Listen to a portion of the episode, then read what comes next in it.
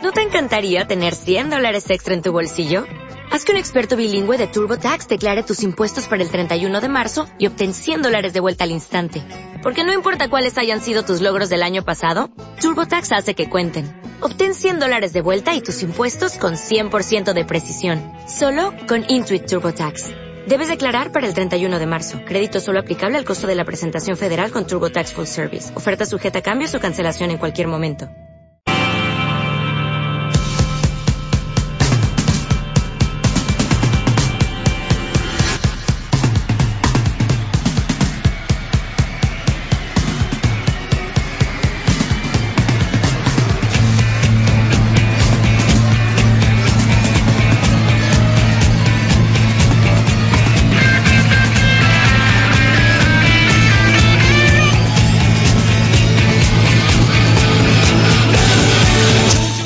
Directo Marca Valladolid. Chus Rodríguez.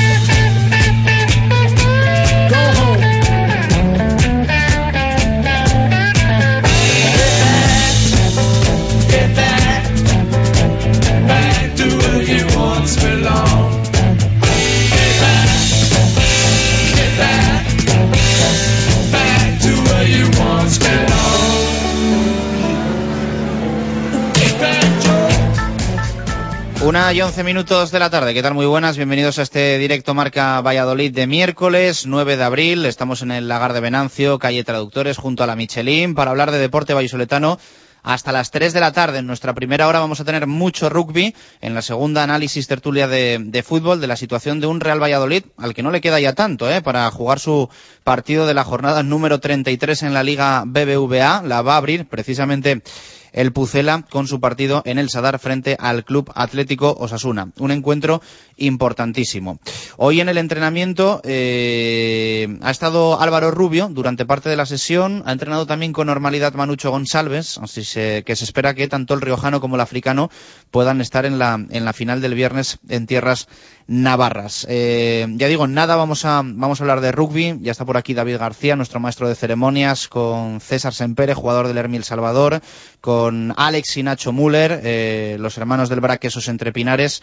Así que el domingo vamos a tener derby partidazo en Pepe Rojo, algo descafeinado por el liderato ya confirmado matemáticamente del Braquesos entre Pinares, pase lo que pase para ellos en las dos jornadas que, restan, pero aún así queremos ¿eh? y, y debemos hablar de rugby y lo vamos a hacer en nuestra primera hora.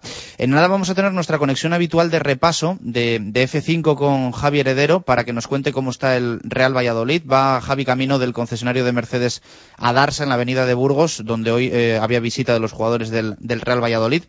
Antes vamos a escuchar la rueda de prensa de Juan Ignacio Martínez. Eh, yo digo que es una semana un poco diferente por hecho, por ese hecho de que el partido sea, sea de viernes y por lo tanto hoy ha atendido a los medios de, de comunicación, comparecencia previa a la jornada número 33, el entrenador del Real Valladolid, que eh, eh, ha dicho esto hoy en la sala de prensa de Zorrilla. Rueda de prensa que ha terminado aproximadamente hace cinco minutos. Sí, me lo han presentado esta mañana. Yo lo conocía, me lo han presentado. ¿Qué te parece su llegada? Mm, yo creo que son cosas de, del club. Estaba Marco, ha sido Marcos el que nos ha presentado directamente a la plantilla. Primero ha pasado con nosotros cuerpo técnico y luego a la plantilla. ¿El equipo qué tal? Pues hoy hemos entrenado como si estuviésemos ya en el Sadar, ¿eh? reduciendo distancias, sabiendo de las dimensiones del campo, sabiendo todo lo que nos espera allí, segunda jugada, de rechace, de centro, de remates, toda la idea.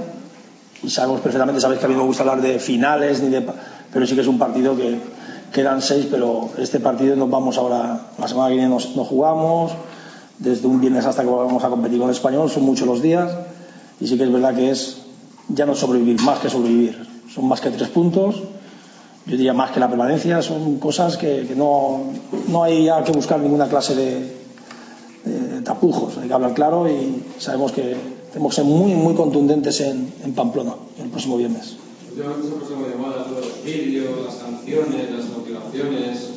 ¿Hay algún tipo de mensaje de este tipo de sus hombres?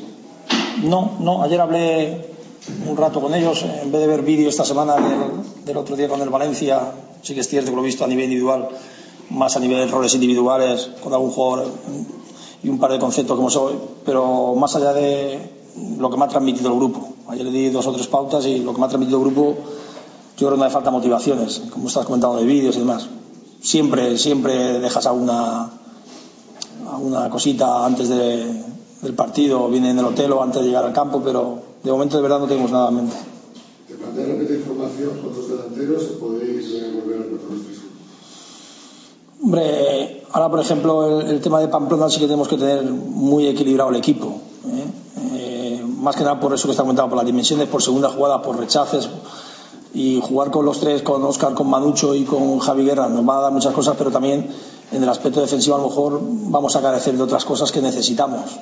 El planteamiento por la cabeza ahora mismo mío, tengo ahí una serie de, de cositas que quiero pues bueno, sobre la marcha ir, ir viendo. Verdi se ganó minutos el otro día con la actuación que tuvo. Yo creo que Zar, Verdi, como vosotros llamáis, es un jugador que nos ha dado muchísimas cosas cada vez que lo hemos puesto. Es cierto que es el primer año que llega a España, es un chaval joven que tiene que, que pulir muchos detalles, eh, pero otros partidos importantes también ha estado bastante bien, siempre nos da cositas. El otro día, como os comenté, salió para darnos otra profundidad, cerrar bandas, tener equilibrio en el campo y tal, y lo, lo conseguimos con él, ¿no? Bueno, tanto él como cualquier otro compañero, todos tienen posibilidades. Lo importante es los 11 que jueguen de inicio, que sepamos que es más que un partido de fútbol el, el próximo día. ¿Cómo ves a Osasuna en este momento, para la temporada? Anduvo una racha mala, que tuvo ahí unas derrotas consecutivas, y la victoria el otro día pues le ha, les ha dado un pico de, de moral. El partido importante es para nosotros, para ellos no, porque ellos llevan tres puntos más que nosotros. Con lo cual, para nosotros mucho más vital que para ellos. Volviendo respuestas de atrás, eh, cuando explicaba lo del equilibrio que preguntaba Arturo, interpreto, y a lo mejor es, es una equivocación, que vas a protegerte más. No, no, no. Más al equipo. No, no, no. No, no. Por eso, por eso digo que igual me equivoco. No, no. eh, Cuando buscas equilibrio muchas veces, porque a lo mejor con la fórmula que estoy comentando de jugar con tres jugadores como son Manucho, Javi y Oscar, estoy comentando, si los pongo en, en, en Pamplona, como estoy comentando, me van a dar muchas cosas en el aspecto ofensivo, pero en el aspecto defensivo puedo tener ese desequilibrio. Pero, pero no me estoy protegiendo. Si voy a protegerme a Pamplona, pierdo seguro. Lo de Oscar es más psicológico o físico. El- Lo de Oscar, ¿lo qué? Eh, Oscar que no, no está tratado de ver adelante, parece que siempre llega medio segundo tarde. Eh, ¿Le falta punta de, esa punta física del juego? ¿O piensas que, que en la ubicación donde estaba no estaba a gusto y por eso no, no da el, todo el rendimiento que puede dar? Por, Es que depende. Yo he hablado con él y me voy luego al partido que lo vuelvo a ver después de, de verlo aquí en directo, lo veo a través de eso. Me voy a los datos y su intervención, más del 85% de su intervención es parte interior, en la zona suya. Él tiene un contacto con el balón de más de 80 acciones. Es decir, él interpretó el partido perfecto. Yo se lo he comentado así después, porque sabe jugar en ese pasillo interior. Digo, me está diciendo, él ba- él baja con Joao Pereira a nuestro campo dos veces en todo el partido, en la parte que estuvo ahí. Es decir, que aparte él no tenía que bajar porque ya lo habíamos hablado para que él estuviese protegiendo. O sea, todo fenomenal. El único con qué, que os oigo a vosotros, eh, hablo de pasillos, aquí no lo hemos comentado, es, dice, Mister, solamente con el acierto de otra temporada de Oscar estaríamos ya salvados porque teníamos punto de más. Pues bueno, a lo mejor ese puntito de, de- de esos controles, la pared que le mete Álvaro, que viene fenomenal, lo que pasa, claro, le viene a lo mejor una altura, bueno, pues ahora mismo nos ha, nos ha dado. Ojalá, ojalá en esos seis partidos, esos controles, esas acciones, esa calidad técnica, pues bueno, la tenga mucho más certera para, para darnos. es un jugador que se autorresponsabiliza mucho y cuando falla, pues Ese sí que es un hándicap para él, ya os lo he dicho. No tiene que ser en ningún momento comerse el coco, todo lo contrario. Ya tiene experiencia, no acaba de llegar a esto y eres un futbolista importante que nos tiene que dar muchísimas cosas en este trayecto final de la temporada. ¿Confías que el equipo encuentre esa racha de por lo menos dos victorias en este tramo final de la temporada que le permita. Con dos victorias no nos alcanzaría. No, dos victorias seguidas. Tenemos que hacer más puntos de los cuatro que hicimos. En estos seis partidos que quedan, en la primera vuelta hicimos cuatro puntos nada más. Hicimos una victoria y un empate. y con eso no nos llega. Es decir, tenemos que hacer mejores números que, que hicimos en la primera vuelta con esos seis equipos.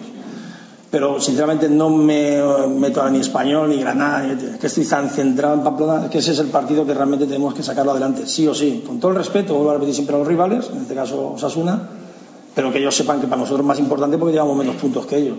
Es así de, de claro. No vale. A ver, siempre al final si dices vas perdiendo a lo mejor y empatas en la hora y tal, pero un empate de un partido no lo firma nadie. Y más el San Benito que se ha colgado Juan Ignacio de, de empatero, ¿no? ¿Eh? Soy el, el, rey del empate este año en, el, la clasificación en la liga, evidentemente, como para decir que el empate me vale, ¿no? ¿Cómo es el, el parón que luego tiene el equipo, es, bueno para No, no, lo acabo de comentar. Imagínate con la psicosis ya vas, tú vas un partido importantísimo. Si en dos palabras te lo, te lo resumo, vas un partido súper importante en Pamplona. Que ojalá no, que va a ser positivo, vale, por lo menos el descanso. Pero es que después tú tienes tres partidos en siete días. Con lo que nos estamos jugando, tú tienes Español, Madrid y Sevilla, el Betis. Sí, yo no le veo beneficio por ningún lado. Dices que Madrid puede estar descartado para la Liga, que a lo mejor está más centrado en Europa y tal. Milongas.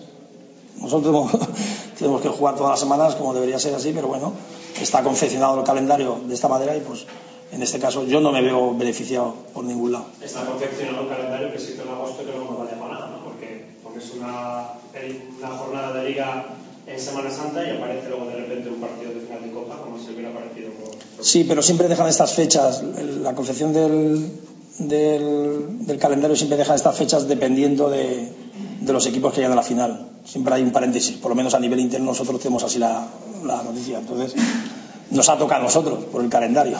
¿Sigues, ¿Sigues, pensando en que 40 puntos o, o, menos? Sigo pensando en Pamplona. Estoy aquí, centrado en Pamplona. Y Gafe. Ya no lo quería decir, pero lo digo. Nunca le gana a Pamplona, a Osasuna. ¿Esa victoria en Pamplona más importante anímicamente o matemáticamente? ¿Perdón? ¿Esa victoria en Pamplona más importante anímicamente o matemáticamente? De dos maneras, pero sobre todo matemáticas. No, no, nos vamos con 34 puntos, que sería una suma importante en un sprint final que queda. Es decir, ahora mismo los puntos para nosotros en todos los aspectos, ¿no? En todos los aspectos. El otro día, anímicamente estaba el equipo, tú entrabas al vestuario jodido, un empate. Y luego vuelvo a repetir siempre el tema del empate. Es que parece que sea conformista, no. Debido a las circunstancias y tal. Y luego hay que respetar al rival, que también tenemos que saber. Los rivales que vienen jodidos, es que vienen con una trayectoria mala, es que tal. Pero Valencia no deja de ser un buen equipo y con futbolistas importantes. Que venía con 3-0 de Basilea, que nos perjudicó, ya lo dije, nos perjudicó mucho más que nos benefició. Porque yo, de, de la consistencia defensiva, lo, lo decían los propios futbolistas, que no supimos aprovechar que venía con la ausencia de, de escasos centrales o de jugadores que no habían jugado regularmente, como el caso de Bezo o Javi Fuego. Bueno, esos son también en el debe y mirando nosotros al ombligo, es así. Dará tiempo en estos seis partidos no ver las mejores, pero sí al menos una buena versión de Jeffrey.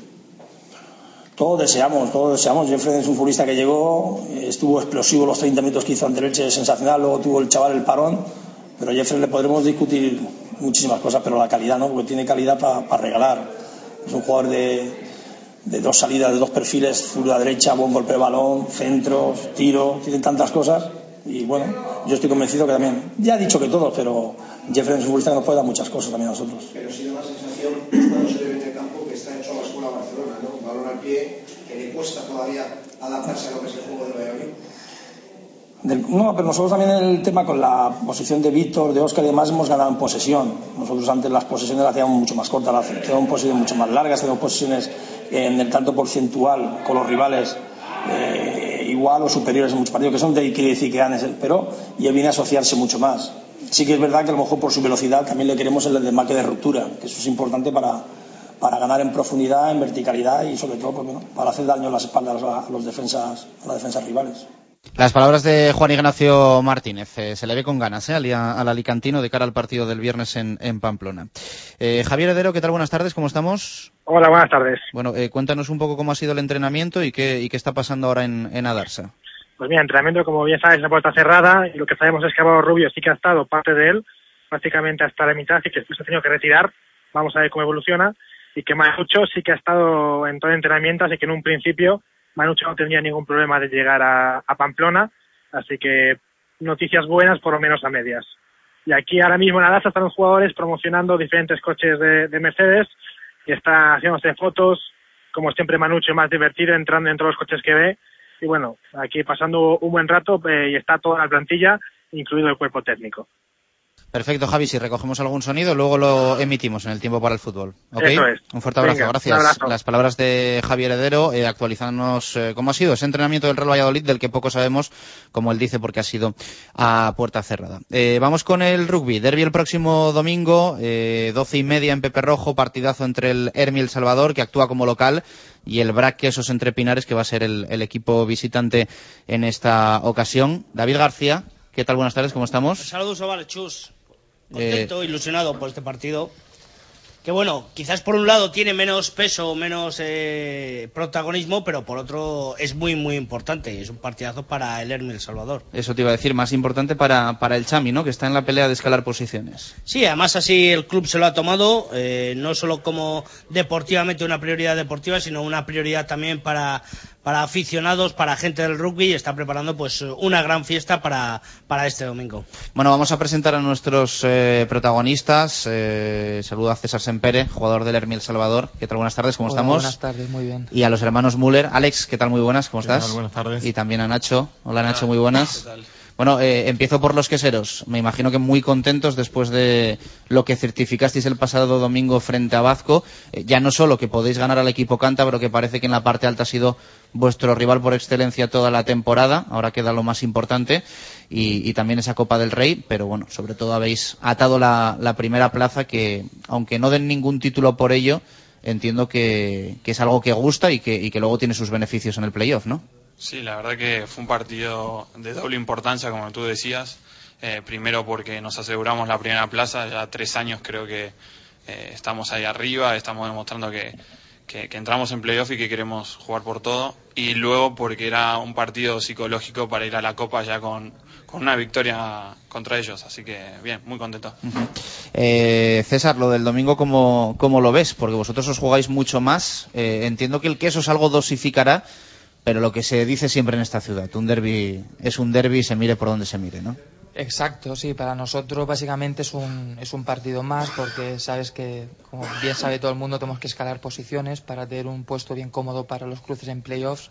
Y bueno, nos restan tres partidos y es uno más, tengo que conseguir la victoria, mínimo esos cuatro puntos y estamos también a expensa de lo que haga el Cisneros y otros equipos. Pero bueno, nuestro objetivo es entrar a los playoffs, que más o menos ya estamos, y esperar el buen cruce, el mejor posible. Ujú. Eh, da la sensación, un poco viéndolo desde fuera, que os ha venido bien, ¿no? El, el aplazar ese partido frente a Bazco. Eh, tal y como les ha ido a ellos y demás, no sé, igual me dices lo contrario, pero... Bueno, eh, sí, no. Eh, desde mi punto de vista, yo creo que son muchos partidos seguidos, que hemos tenido muchos partidos aplazados o muchos parones en la liga y ahora han venido todos juntos. Y tenemos en cuatro o cinco días tenemos dos partidos muy fuertes, así que con una plantilla tan cortita es, es difícil plantear y afrontar esos dos en- en- encuentros. Pero bueno, es el final de la liga, tenemos que estamos con muchas ganas y tanto el Quesos como el Santander en casa son dos partidos trascendentales. Seguro que David tiene muchas preguntas para Alex Müller, para Nacho Müller y, y para César Sempere, ¿no? Sí, sí, claro, sin duda.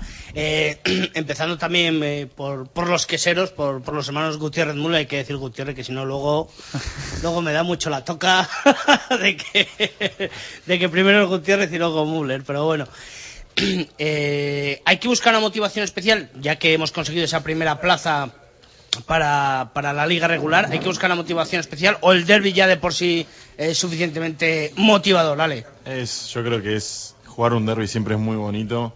eh, está toda la ciudad ahí, es, es importante para los dos equipos.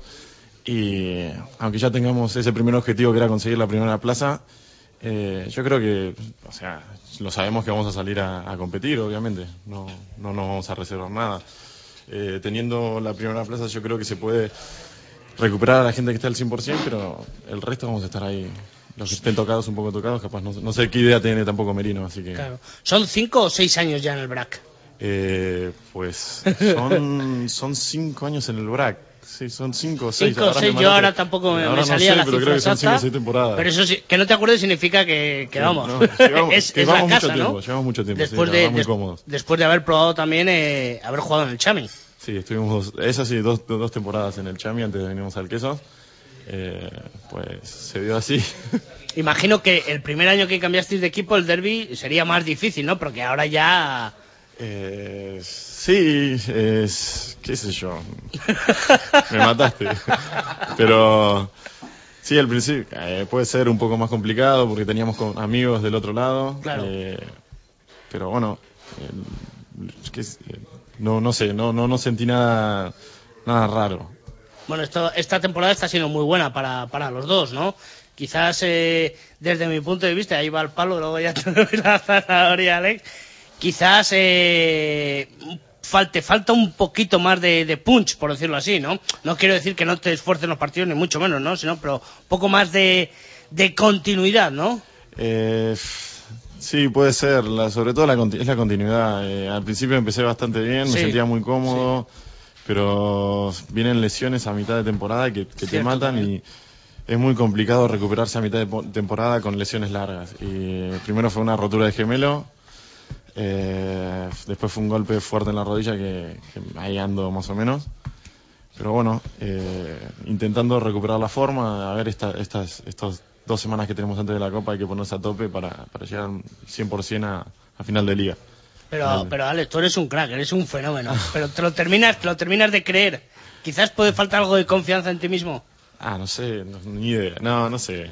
Eh, yo me siento cómodo jugando. En el- hay momentos que me siento mucho más cómodo jugando dentro del campo que, que en otros. Pero, pero bueno, no, qué sé yo, me, me lo creo un poco, pero no, no del todo. No es bueno creérselo, creo que no es bueno creérselo. Nacho, apro- ha aprovechado David para atacar a tu hermano en, en- en tu ausencia, que te ha sido un momento a mover el coche y, y le ha puesto fino, ¿eh? Ha dicho, ahora que no está el hermano y somos uno contra uno. Está bien que se defienda. Eso es. Y bueno, Nacho, esta temporada también con la selección, mm, una de tus mejores temporadas, ¿no? Bueno, mm, no creo, no creo. La verdad que, bueno, tuve la suerte de ir al- con la selección, pero me lesioné y tampoco pude jugar mucho. Y la verdad que sí, un poco, un poco triste porque no, no tuve una regularidad, no tuve muchos partidos seguidos y, bueno, ahora a ver, espero que no, no me pase nada y lo mismo que Ale, ponerme a tono para estos últimos partidos de liga y darlo todo. Le preguntaba antes a tu hermano que son cinco o seis años, no, no recordábamos exactamente lo que lleváis ya en el BRAC, que los derbis quizás, después de ser eh, dos años chamizos, el primer año sería más difícil, ¿no? Pero que luego ya no lo veis igual, ¿no? Sí, bueno, los primeros años fue un poco más difícil, pero no, ahora la verdad que estamos de este lado y, y genial. La verdad que defender los colores del BRAC y, y nada, darlo todo otra vez este domingo. César, para ti el derby, ¿qué, qué significa? Bueno, para mí es muy importante jugar contra el Quesos. Eh, hace ya, pues tuve la suerte de jugar mi primer derby hace 10 años y siempre ha sido favorable al Salvador. No sé cuántos derbis habré jugado, pero vamos, solo, solo he perdido dos. Así que tiene una emoción también eh, diferente. Yo creo que para mí personalmente como para el club es un partido muy importante y vamos a salir a, a darlo todo, como supongo que el Quesos también. Así que va a ser un partido muy, muy entretenido, muy emocionante para, para crear afición. Así que nada, desde aquí también quiero invitar a todo el mundo a que venga, porque es un partido que jugamos en casa, aunque el, el Queso también lo juega en casa, pero lo organizamos nosotros y es muy importante para el club. El otro día leí eh, un poco al respecto de lo que dice César, que, que, que en Iscar van a facilitar, ¿no? Eh, creo que es en Iscar. Iscar, eh, Peñafiel y otra localidad, perdón, aprovechando las jornadas que, que hacemos en la Asociación de la Prensa Deportiva con la Diputación de Valladolid para fomentar el deporte de élite en, en, pues, en la provincia de Valladolid, para que tengan acceso también a venir al fútbol, al baloncesto, al rugby, al balonmano. Eh, el, el ERMI y el BRAC colaboraron esa semana y visitaron diferentes localidades de la provincia y el club ha querido invitarles para que disfruten de un derby en directo. Me parece muy muy buena iniciativa, pues que bueno, un poco la, la gente de los eh, diferentes municipios de la provincia se acerquen a, a Pepe Rojo y, y se enganchen al rugby. Bueno, y nos centramos ya más en, en lo deportivo de- de- del partido, ¿no? Que, que quizás estábamos hablando un poco de la presentación de, estos jugadores, de, de su trayectoria aquí en Valladolid. Eh, respecto al partido de, del domingo, Nacho, Alex, eh, César, eh, ¿quién es el favorito? Hombre, a priori todo el mundo sabe que el Quesos tiene todas las papeletas para ganar. Van primero, han perdido muy poquitos partidos, pero sabemos que el derby al final es un partido muy cerrado, con mucha tensión, la grada pone mucho de su parte y al final no es el mejor partido para, para jugarlo porque tiene mucha tensión, no quieres cometer eh, golpe de castigo, así que es un partido, un partido que lo puede ganar tanto el Quesos como el Salvador. Al final son los mínimos detalles y el equipo que menos errores cometa el que gana. Se está quitando presión Sempere, ¿no? Sí, no, no, yo creo que también nosotros, a pesar de estar ahí arriba y, y de a priori ser los favoritos, el derby se equipara a todo. Eh, lo hemos vivido mucho tiempo ya, muchos partidos y nos conocemos demasiado bien y es eso, que el partido se va a definir en, en detalles, en, en no perder el balón y, y así que va a estar muy parejo como siempre. Yo creo que la primera vez que no me echan la culpa de, de que de que conozcan el juego de, de- del otro equipo con el que se juega gracias a misiones deportivas. Ahora, como, como entrenan y juegan en, en- en- en el mismo campo, no es gracias a misiones que se conozca el juego. Pero bueno, por eso también últimamente no- no- nos dan muchos palos por, por, por retransmitir el rugby. Es así, es así. Lo sé, lo sé. Es así. es así. Eh, volviendo, volviendo al partido del domingo y ya de cara a la Copa del Rey, eh, imagino que no estáis al tanto todavía de quizás esas instrucciones por parte del entrenador, de Diego Merino, y si, y si va a haber o no va a haber eh, pues más banquillo, menos banquillo a la hora de jugar. Mira, empezamos la semana entrenando casi todos, salvo algún tocado o alguno que se esté reservando un poco más, pero yo creo que, que como a todo el club queremos ganar el partido y la mejor forma de preparar eh, la final de Copa del Rey es salir a tope contra El Salvador y, y seguir haciendo nuestro juego, seguir creciendo, seguir mejorando, mejorar eh, errores que tuvimos en el anterior y yo creo que saldremos con todo salvo, está claro, alguien que esté que no esté al 100%, que yo creo, no nos ha dicho Merino nada, pero yo creo que a esa, a esa gente que no está al 100% eh, se reservará, en principio, no lo sé. Y para, para la Copa del Rey frente, frente a Vasco, tú lo decías antes, era muy importante quizás ganar, ganar ese partido en la, en la jornada anterior y aparte de- del premio de, la victoria y de quedar eh, primeros de liga, sí que os puede servir mucho para testear eh, de cara al 27 de abril, ¿no? Eh, sí, obviamente, bueno, era importantísimo ganar el partido anterior para llegar con un poco más de confianza al partido porque allí perdimos. Eh, no queríamos llegar con dos partidos contra ellos perdidos. Eh, y sí, por lo menos, eh, ¿cómo es?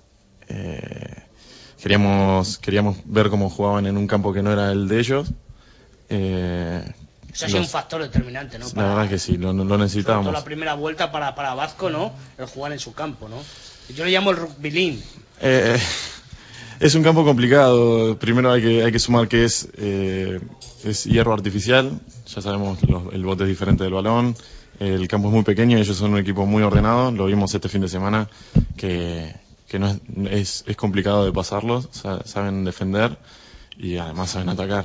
Y sí que yo creo que, que estando acostumbrados a un campo así es, es complicado. Nosotros estamos acostumbrados a Pepe Rojo que es muy amplio. Sí. Es difícil. Y hablando de, Vasco, con esa noticia que saltó sobre, el positivo en doping, yo os quería preguntar un- una cosa. Eh, ¿A vosotros, a lo largo de vuestra vida en los diferentes clubes o, en la carrera deportiva, os asesoraban, os asesoran de alguna manera en respecto a, a este tipo de qué podéis, qué no podéis? Eh, ¿Existe un soporte por parte de los equipos? Es una pregunta complicada. Eh, por parte de la federación sí que sí que tenemos un poco más de información acerca de eso. La verdad que eh, la, suplementación que hemos tenido ha sido muy básica durante toda nuestra etapa deportiva, o hasta ahora al menos.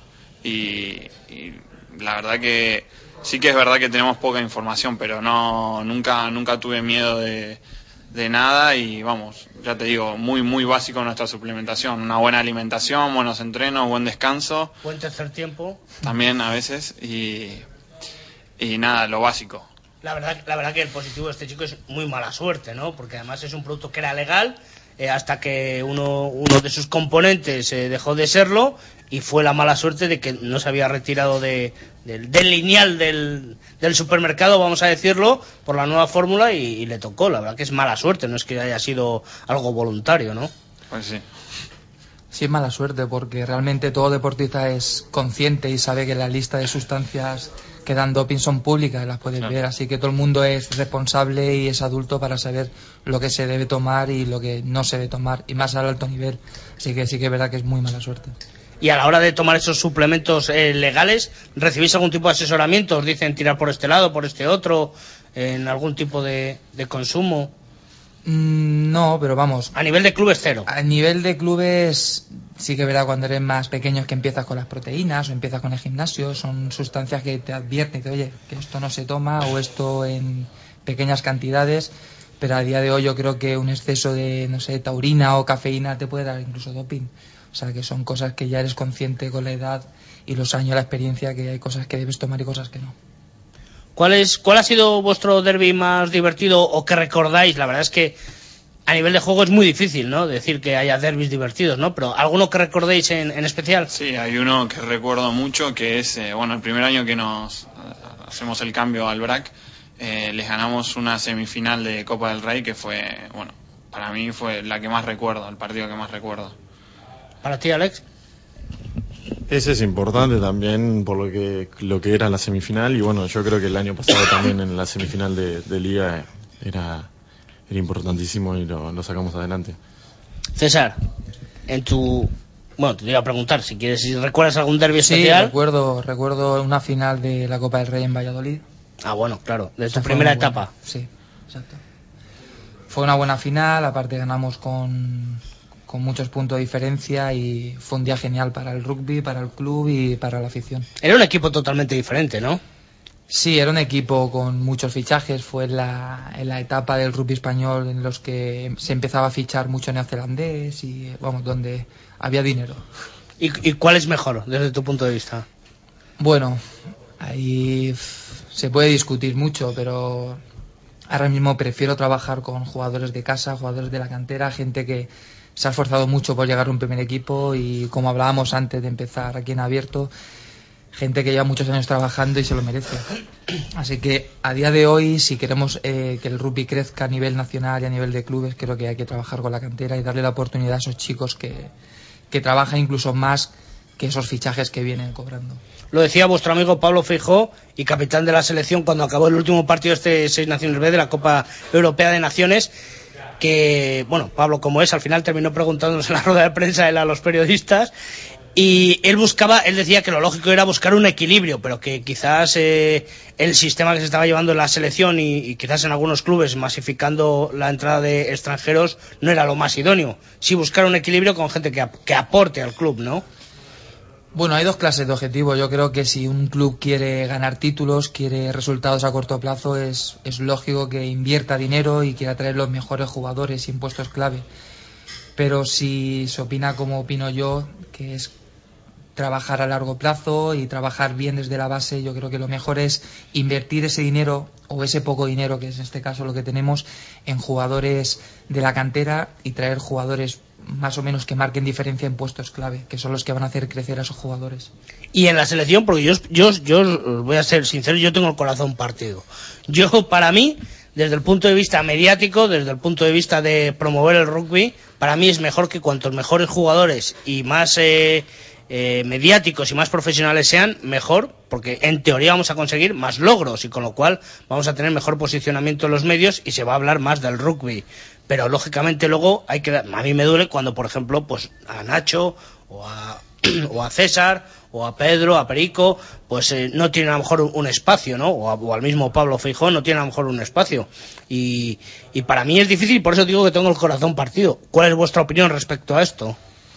A nivel de, selección. Sí, estoy de acuerdo que hay que conseguir resultados. eh, sin duda, en la selección tiene que estar el mejor. Eh, los chicos que vienen de, de fuera, los franceses, la verdad que hay que vivirlo, hay que estar ahí y los chicos lo dan todo. Cuando están ahí, eh, lo dan todo y son mejores. Y es verdad que eh, por ahí en un puesto que, que yo acá en España estoy peleando o, o me considero que, que soy bueno, eh, pues en Francia tienen otra competición, son chicos que están entrenando a otro nivel y que desgraciadamente nuestra liga no nos da ese plus para poder competir contra estos chicos y, bueno, ahí hay, ahí hay un problema. Entonces o mejoramos nosotros o nos tenemos que ir de, España. Y, por ejemplo, eh, buscar esa competición con, con los portugueses para foguear más el, el nivel de- del, del club, de, de la competición española. La verdad que en Portugal están casi peor que nosotros económicamente, ¿no? Pero quizás a nivel internacional, pues eh, puedan. Bueno, yo puedan creo que a nivel mejor. internacional están como nosotros. Lo único que el rugby portugués tiene el rugby más centralizado en Lisboa y las facilidades son más amplias. Y las escuelas que tiene. Las escuelas, las selecciones sub-17, sub-18, todas las categorías se juntan como un club un jueves para entrenar durante nueve meses al año. Nosotros en la selección tenemos fechas mm, contadas y a un jugador de Galicia uno de Alicante no le puedes hacer todos los jueves ir a Madrid a entrenar o uno de Barcelona. Es un gasto innecesario y, y que no se puede no se puede sostener. La verdad es que la verdad que en esa parte es cierto, pero sí que sí que duele, sí que duele ver a la selección en, en- en la situación que está eh, y el año que, que se ha perdido, ¿no? Mm, ¿Se ha perdido por por Bryce o se ha perdido por por qué se ha perdido? ¿Cuál es vuestra opinión? Eh, vaya pregunta. Pero bueno. Estoy leñero Yo hoy, creo ¿eh? Sí, sí, no, me César gusta. lo puede contestar mejor que ha seguido Gracias, gracias todo. mucho. Muchas gracias. Voy al baño, voy al baño. Nada, va, eh, yo creo que todo el mundo sabe en el rugby español la situación. Hemos pasado de hacer buenos resultados con, con Regis, unos buenos resultados que nos han hecho querer la selección, crear afición, llenar el campo de Madrid. Y bueno, pasamos, eh, pues, se cambió de, de federación, de presidente, de, de ideas, eh, se confió en un seleccionador y bueno, quizás es- ese seleccionador no estaba al nivel que la selección necesitaba. Los resultados lo dijeron todo, jugamos un seis naciones sin un sistema de juego eh, que realmente necesitamos para competir a nivel internacional y así fueron los resultados. Creo que mm, si hubiésemos ganado el partido de Bélgica y Portugal en casa, que son dos selecciones de nuestro nivel, estaríamos ahora mismo jugando la repesca para el Mundial. Así que este año ha sido un poquito una contrarreloj. Nos hemos jugado todo en un partido contra Rusia y no lo podemos hacer cuando tenemos 10 partidos por delante para competir. Yo creo que no es culpa ni de Bryce, ni de la federación, ni nada, simplemente que hemos pecado de. de. No sé. El cambio de política, Sí, de, es de- que son muchas cosas, pero bueno, ya es tarde para. para para cambiarlo todo. Ahora hay que, eh, que reflexionar, pensar en el futuro, pensar en la gente joven y empezar de nuevo. Por desgracia ya alguno nos pilla un poquito un poquito tarde, un poquito lejos, son muchos proyectos los vividos y bueno, mientras podamos aportar ese granito de arena para llegar a Japón o al mundial que sea, pues ahí estaremos. Correcto. Le voy a preguntar a, a Ale que está muy muy callado. ahí, ahí va la pregunta trampa. Canas, Miguelón, Arbizu Ah. o Merino. Tenía que sacarme esto. Cada uno tiene lo suyo, o sea, no, no, no- cada uno tiene su forma de entrenar, cada uno entiende el rugby de una manera diferente. Eh, no sé, eh, yo he estado bastante cómodo con, con casi todos, así que no, no te voy a decir uno, porque no, no da para decir. Pero con alguno a lo mejor tenías mejor sintonía, se entrenaba mejor, eh, unos sistemas eh, más modernos, otros más antiguos, no lo sé. Pregunto, eh, que no, no, no lleva maldad la pregunta, eh, ni mucho menos. No, eh, qué sé yo, no sé, yo te voy a hablar de este año, lo de este año estoy muy cómodo también con Merino. Eh, ¿Os ha sorprendido como entrenador? Eh, sí, para bien, la verdad que muy bien. Eh, como es, eh, la verdad que ah, es muy cercano con los jugadores, eh, trajo ideas bastante buenas.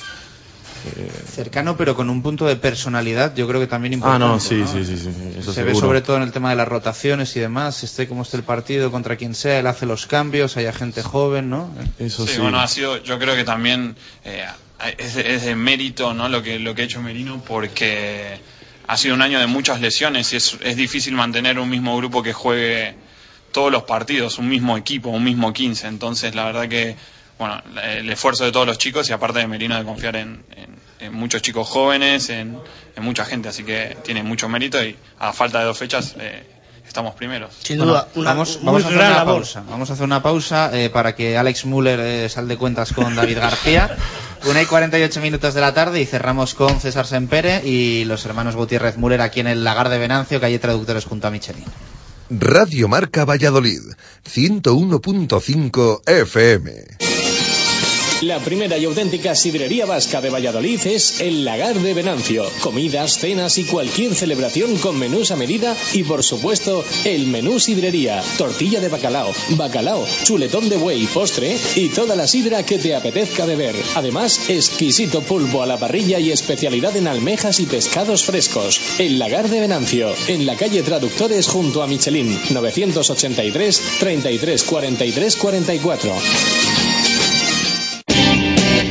Bricocentro es la tienda de bricolaje dentro de la ciudad que le ofrece más oportunidades. Desde cortes especiales en madera, listonaje y moldura hasta elaboración de muebles a medida, armarios empotrados, cocinas o estanterías. Y también la posibilidad de reforma y restauración de sus muebles. Todo esto y mucho más lo puede encontrar en Bricocentro. En Valladolid, en Pérez Caldós 12 junto a la circular. Bricocentro. Todo en madera.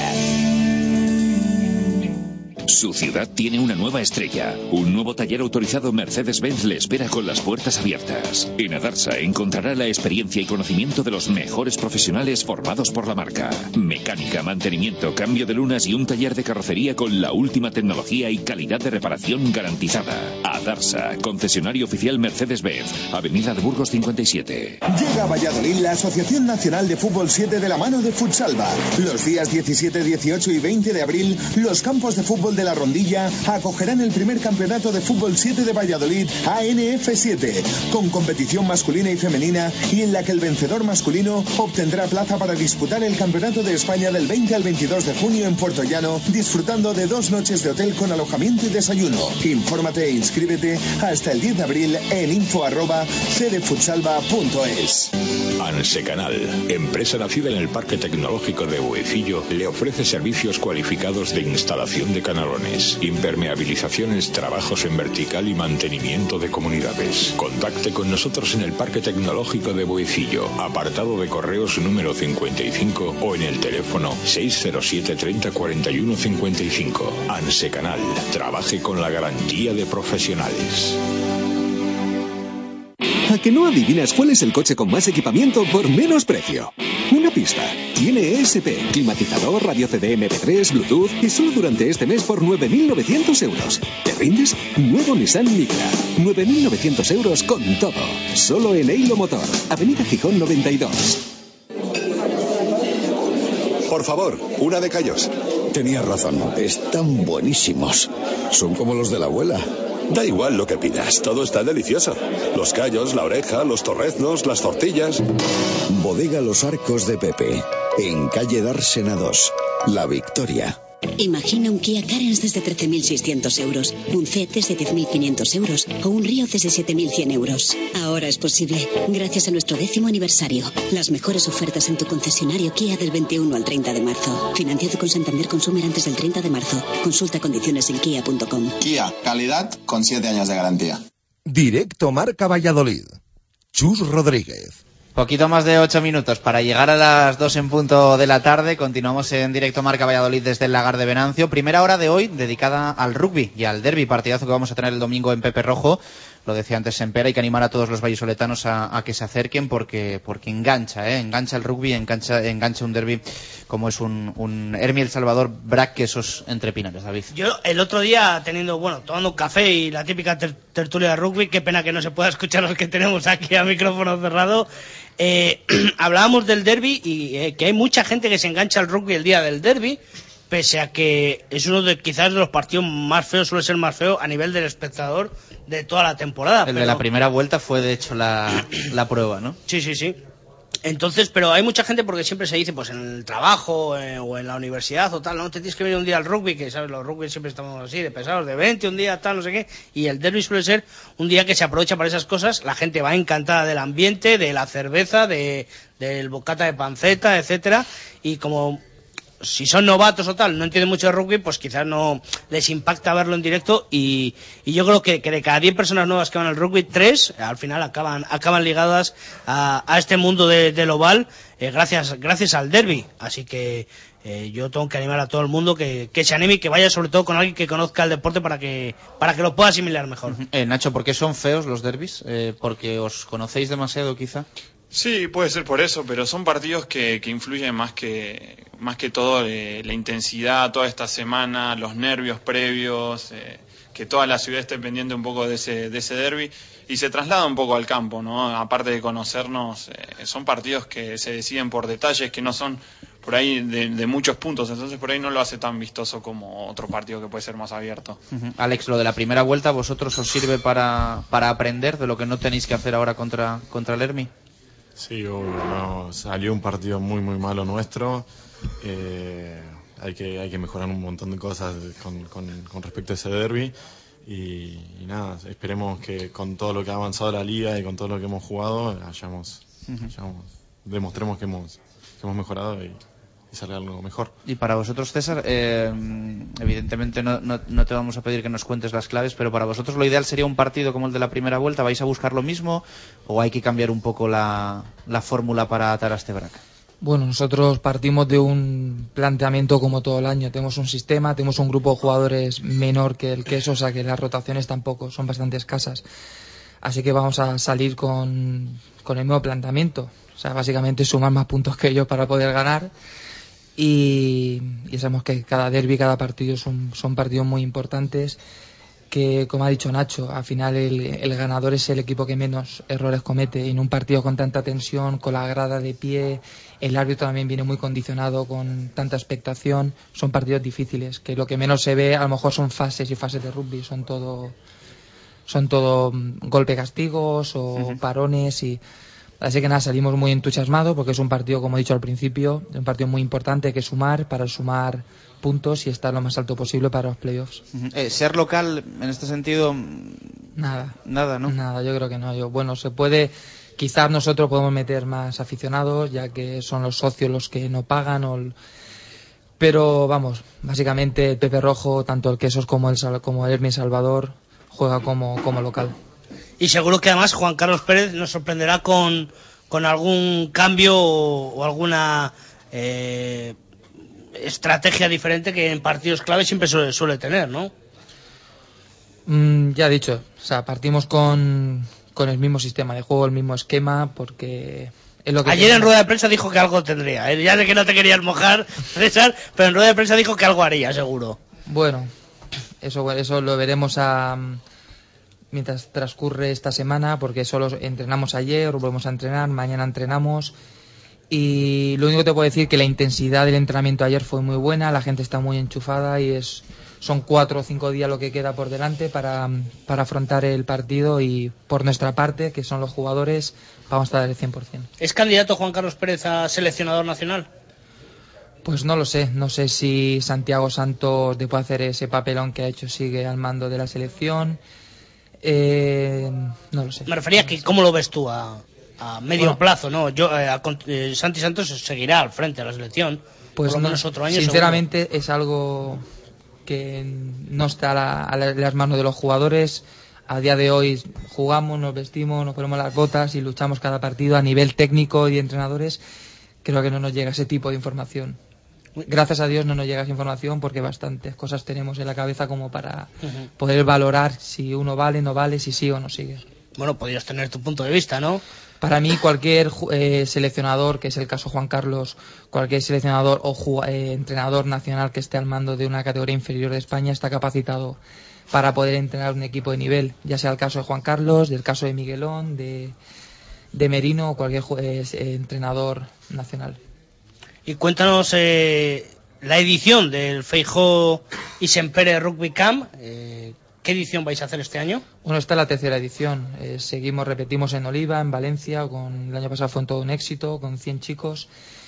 Y a día de hoy estamos teniendo muchos inscritos, mucha gente interesada y así que con mucha ilusión, muchas ganas, ya que los padres salieron muy contentos, los niños tienen muy buenos recuerdos y las ayudas están llegando con, con antelación. Así que el trabajo se está haciendo con muy buena gente, nos hemos rodeado de buenos profesionales y el resultado a día de hoy es muy bueno.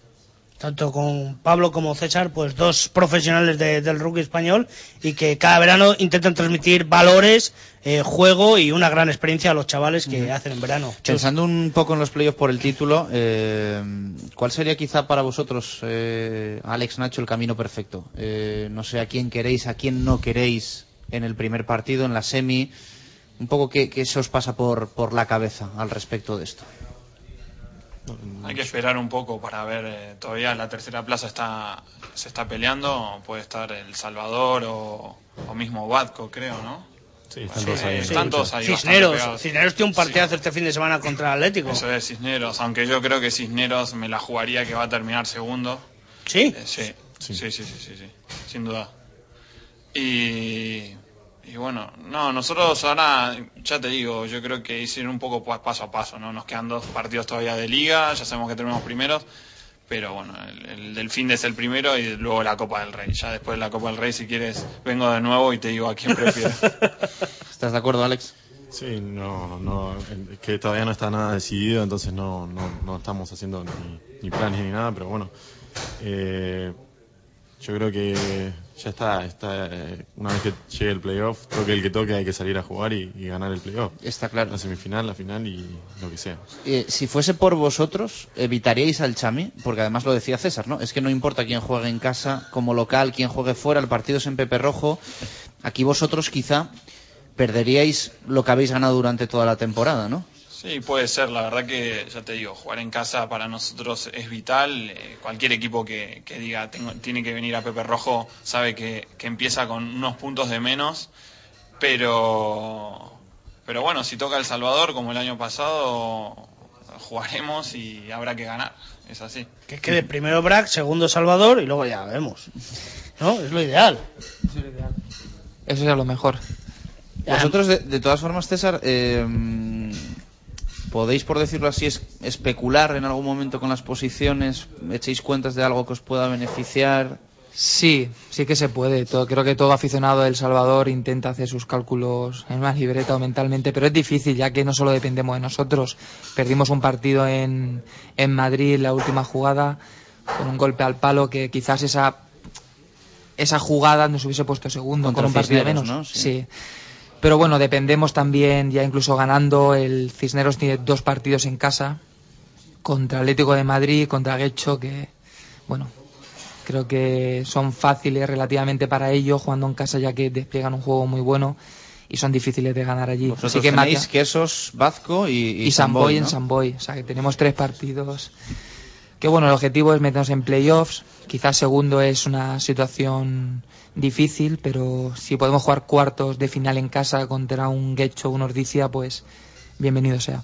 Eh, de la zona baja, eh, ¿tenéis alguna preferencia al respecto de los descensos? O sea, no os voy a preguntar directamente quién queréis que baje, pero ¿hay algún equipo con el que igual tengáis algo de simpatía, algún viaje más? No, yo todo lo contrario. Yo creo que tengo muy buenos amigos en Sevilla y no quiero, no me gustaría nada que bajasen.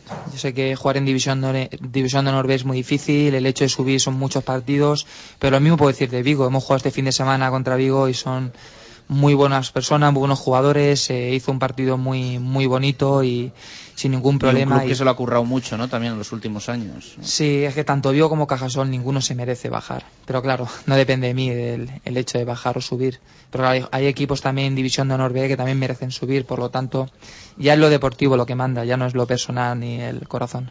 El que esos va a tener el año que viene equipo en, en División de Honor B, eh, entiendo que esto es positivo, ¿no? Para, para la entidad, que igual pues se supone algo más de gasto por los viajes y demás, pero a nivel de formación vital para la cantera, ¿no? Sí, a nivel deportivo, bueno, el club va a hacer un esfuerzo, como tú dices, a nivel económico, porque los viajes cuestan. eh, no sé, no sé si se irá a dormir o no, pero bueno, el esfuerzo ya de por sí de jugar es, es enorme. Pero a nivel deportivo, eso al club lo enriquece muchísimo, porque los chicos que, los chicos jóvenes que estén en ese equipo, pues eh, van a estar muchísimo más capacitados para, para venir a, jugar con el primer equipo, sin duda, vamos. Sí, sí, sí, totalmente de acuerdo, es eso, le da deportivamente es muy bueno para el club porque para los chicos es, muy bueno, eh, se están formando eh, al- casi al máximo nivel, estás en segunda división y estás a un paso del primer equipo, que, que ten- tendrías muchísimos más recambios en cualquier momento que necesites que uno de los chicos suba, estaría muchísimo más preparado.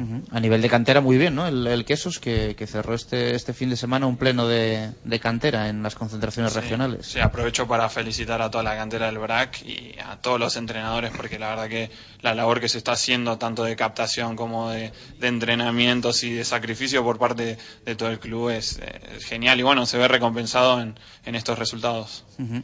Y el Chami David, que va a tener, eh, tienes tú bastante controlado el tema porque vais a participar, ¿no? Eh, contra la lucha de, la violencia de género. Sí, además es el tercer torneo que realiza el Club El Salvador contra la violencia de género, que será el sábado eh, donde participan clubes de, de toda España, pero eh, mañana jueves eh, 10 de abril se celebra la primera jornada contra la violencia de género con, con una jornada muy atractiva en la Universidad Europea Miguel de Cervantes con, con interesantes ponentes y con mesas redondas y con charlas donde se hablará de rugby, se hablará de deporte y se hablará de ese eh, virus eh, social que es la violencia de género. Bueno, eh, para cerrar con los Gutiérrez Müller, ya voy a decir siempre lo de Gutiérrez, ¿eh? lo prometo, y, con César Sempere, ¿algo te queda por ahí en el tintero? No? Bueno, yo creo que les da bastante caña a todos, eh, pero bueno, lo hago por supuesto siempre desde el cariño y nada, pues desearles, desearles lo mejor. La verdad es que ellos mismos ya han animado a la gente para que suba el domingo a Pepe Rojo, pese a que se den emisionesdeportivas.com, hay que subir y, y apostar por, por, por el rugby, eh, sea quien sea el que organice. Sabéis que cuando dice que llevarse bien, porque claro, luego es el que el que narra y todo el mundo en España ve el, ve el rugby con, con, su voz. ¿eh? O sea, Pese a disgustos que cueste, efectivamente, sí. Eh, y nada, pues nada más, eh, desearle suerte y bueno, pues eh, lo dicho, que, que sobre todo se vea espectáculo, aunque es una jornada muy difícil, ¿no, Nacho? Sí, eh, ya lo hablamos antes, es un partido que hay mucha tensión, hay mucha ilusión por parte de, de los dos equipos, de, de, los aficionados y nada, nosotros intentar dar lo máximo, entrar al campo súper concentrados y, y, y, y, tratar de llevarnos el partido porque bueno la, la, afición se lo merece, el club se lo merece. Y si, si ganas te afeitas la barba esa que te... eh, no, no creo, no creo. Bueno, no sé. ¿Es alguna apuesta o algo? Cuando no, llegan los no. tobillos o... No, no, me gusta y a mi novia también, entonces también me la Entonces ya no hay nada más. No hay nada. no le gustara, es más importante, de hecho, que, si, que, que, está, que te guste ti, me gusta a mí, eso está claro. Así que bueno. ¿Y tú, César, para ese partido, algo especial buscas en él? Simplemente ganar por el bien del club, eh, para seguir creciendo y, y para tener, como he dicho, los mejores cruces posibles en los playoffs. Bueno, pues dicho queda, eh, gracias a los tres. Que sea un bonito partido y que gane el, el mejor, ¿no? Vamos a dejarlo ahí. Gracias, Empere. A vosotros, Y gracias, gracias. también a, a, Alex y a Nacho Müller. Muchas gracias. Gutiérrez. Eh, eso es. Eh, bueno, nada, eh, lo seguiremos contando, ¿no? Eh, cualquier novedad que haya en las últimas horas en, entre el jueves y el viernes, David. El viernes sí, pulsaremos F5 sobre todo, pues eh, con las últimas noticias de cara al derby y, y, a esa apasionante penúltima jornada que, que, se presenta. Bueno, pues repasado queda, ¿eh? Dos y seis minutos de la tarde, vamos a hacer una pausa y cambiamos esta mesa redonda del lagar de Venancio, del rugby al fútbol, del derby al partido importante que tiene el viernes el Real Valladolid en el Sadar frente a Club Atlético Escuchas directo Marca Valladolid en Radio Marca. Radio Marca Valladolid, 101.5 FM. La primera y auténtica sidrería vasca de Valladolid es El Lagar de Venancio. Comidas, cenas y cualquier celebración con menús a medida y por supuesto el menú sidrería. Tortilla de bacalao, bacalao, chuletón de buey, postre y toda la sidra que te apetezca beber. Además, exquisito pulpo a la parrilla y especialidad en almejas y pescados frescos. El Lagar de Venancio, en la calle Traductores junto a Michelin, 983 33 43 44. Bricocentro es la tienda de bricolaje dentro de la ciudad que le ofrece más oportunidades. Desde cortes especiales en madera, listonaje y moldura hasta elaboración de muebles a medida, armarios empotrados, cocinas o estanterías. Y también la posibilidad de reforma y restauración de sus muebles. Todo esto y mucho más lo puede encontrar en Bricocentro. En Valladolid, en Pérez Caldós 12 junto a la circular. Bricocentro. Todo en madera. Su ciudad tiene una nueva estrella. Un nuevo taller autorizado Mercedes-Benz le espera con las puertas abiertas. En Adarsa encontrará la experiencia y conocimiento de los mejores profesionales formados por la marca. Mecánica, mantenimiento, cambio de lunas y un taller de carrocería con la última tecnología y calidad de reparación garantizada. Adarsa, concesionario oficial Mercedes-Benz, Avenida de Burgos 57. Llega a Valladolid la Asociación Nacional de Fútbol 7 de la mano de Futsalva. Los días 17, 18 y 20 de abril, los campos de fútbol de la Rondilla acogerán el primer campeonato de fútbol 7 de Valladolid, ANF7, con competición masculina y femenina y en la que el vencedor masculino obtendrá plaza para disputar el Campeonato de España del 20 al 22 de junio en Puerto Llano, disfrutando de dos noches de hotel con alojamiento y desayuno. Infórmate e inscríbete hasta el 10 de abril en info arroba cdfutsalva.es. Anse Canal, empresa nacida en el Parque Tecnológico de Huecillo, le ofrece servicios cualificados de instalación de canalones, impermeabilizaciones, trabajos en vertical y mantenimiento de comunidades. Contacte con nosotros en el Parque Tecnológico de Boecillo, apartado de correos número 55 o en el teléfono 607 30 41 55. Anse Canal, trabaje con la garantía de profesionales. ¿A que no adivinas cuál es el coche con más equipamiento por menos precio? Una pista. Tiene ESP, climatizador, radio CD MP3, Bluetooth y solo durante este mes por 9.900 euros. ¿Te rindes? Nuevo Nissan Micra. 9.900 euros con todo. Solo en Eilo Motor. Avenida Gijón 92. Por favor, una de callos. Tenías razón, están buenísimos. Son como los de la abuela. Da igual lo que pidas, todo está delicioso. Los callos, la oreja, los torreznos, las tortillas. Bodega Los Arcos de Pepe, en calle Dársena 2, La Victoria. Imagina un Kia Carens desde 13.600 euros, un CET desde 10.500 euros o un Río desde 7.100 euros. Ahora es posible, gracias a nuestro décimo aniversario. Las mejores ofertas en tu concesionario Kia del 21 al 30 de marzo. Financiado con Santander Consumer antes del 30 de marzo. Consulta condiciones en kia.com. Kia, calidad con 7 años de garantía. Directo Marca Valladolid. Chus Rodríguez. Dos y nueve minutos de la tarde. Continuamos en directo Marca Valladolid desde el Lagar de Venancio. Hemos hablado mucho de rugby con los hermanos Müller, con eh, César Sempérez, con los, con los hermanos Gutiérrez Müller, que luego me, me riña hasta Sempere y, con David García, por supuesto.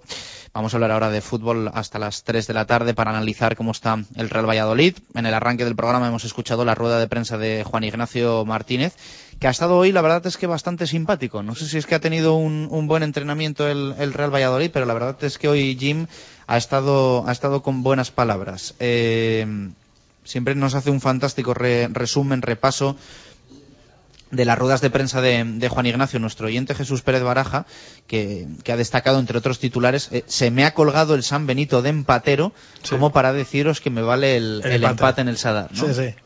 Textual has dicho eso. Bueno, obviamente el empate no vale y creo que Juan Ignacio es consciente de que no es San Benito, pero que sí que cuando se acaba la temporada se recordará a Juan Ignacio como el entrenador que, más empataba, porque ya van 13 y estoy seguro que de aquí al final habrá alguno más van a ser muchos empates realmente. De, de, de en, en, un año 14, 15 empates son muchísimos. Bueno, pues eh, a ver, esperemos que sean muchas victorias sí. y que no haya tampoco muchos empates. Eso es. En lo deportivo, Rubio, Manucho, ¿cómo están? Rubio ha entrenado media parte de entrenamiento, después se ha tenido que retirar, sigue con ese descanso programado que le están dando para que llegue bien y Manucho ha estado todo el entrenamiento sin mayores problemas, así que está recuperado de su lumbalgia y en un principio, si así lo requiere el entrenador, podrá jugar. Se ha presentado hoy la Iscar Cup, ¿no? Eh, sí. De nuevo torneo de relumbrón en tierras vallisoletanas para la cantera de, de para fútbol. Los, para los niños benjamines, en edad benjamín, 17 y 18 de abril. Es un torneo ya de relevancia casi internacional. Viene Real Madrid, viene Barcelona, vienen equipos realmente importantes. También algún equipo de la comunidad, como Santa Cristina de la Proporosa de, de Benavente, en Zamora. Y bueno, un torneo que siempre está cogiendo mucho, mucho nombre y que animamos a ver a que vayan a verlo cualquier padre, cualquier ahora en Semana Santa, que son fechas buenas para disfrutar de, de buen fútbol y de esos niños en el Benjamín que siempre se puede ver ya detalles y se puede ver ya futuras estrellas. Ha estado Víctor, ¿no? En la, en la sí, presentación. No ha hablado, pero sí que ha estado en presentación. Dicho que su hijo es, está en el Benjamín y de hecho es muy bueno.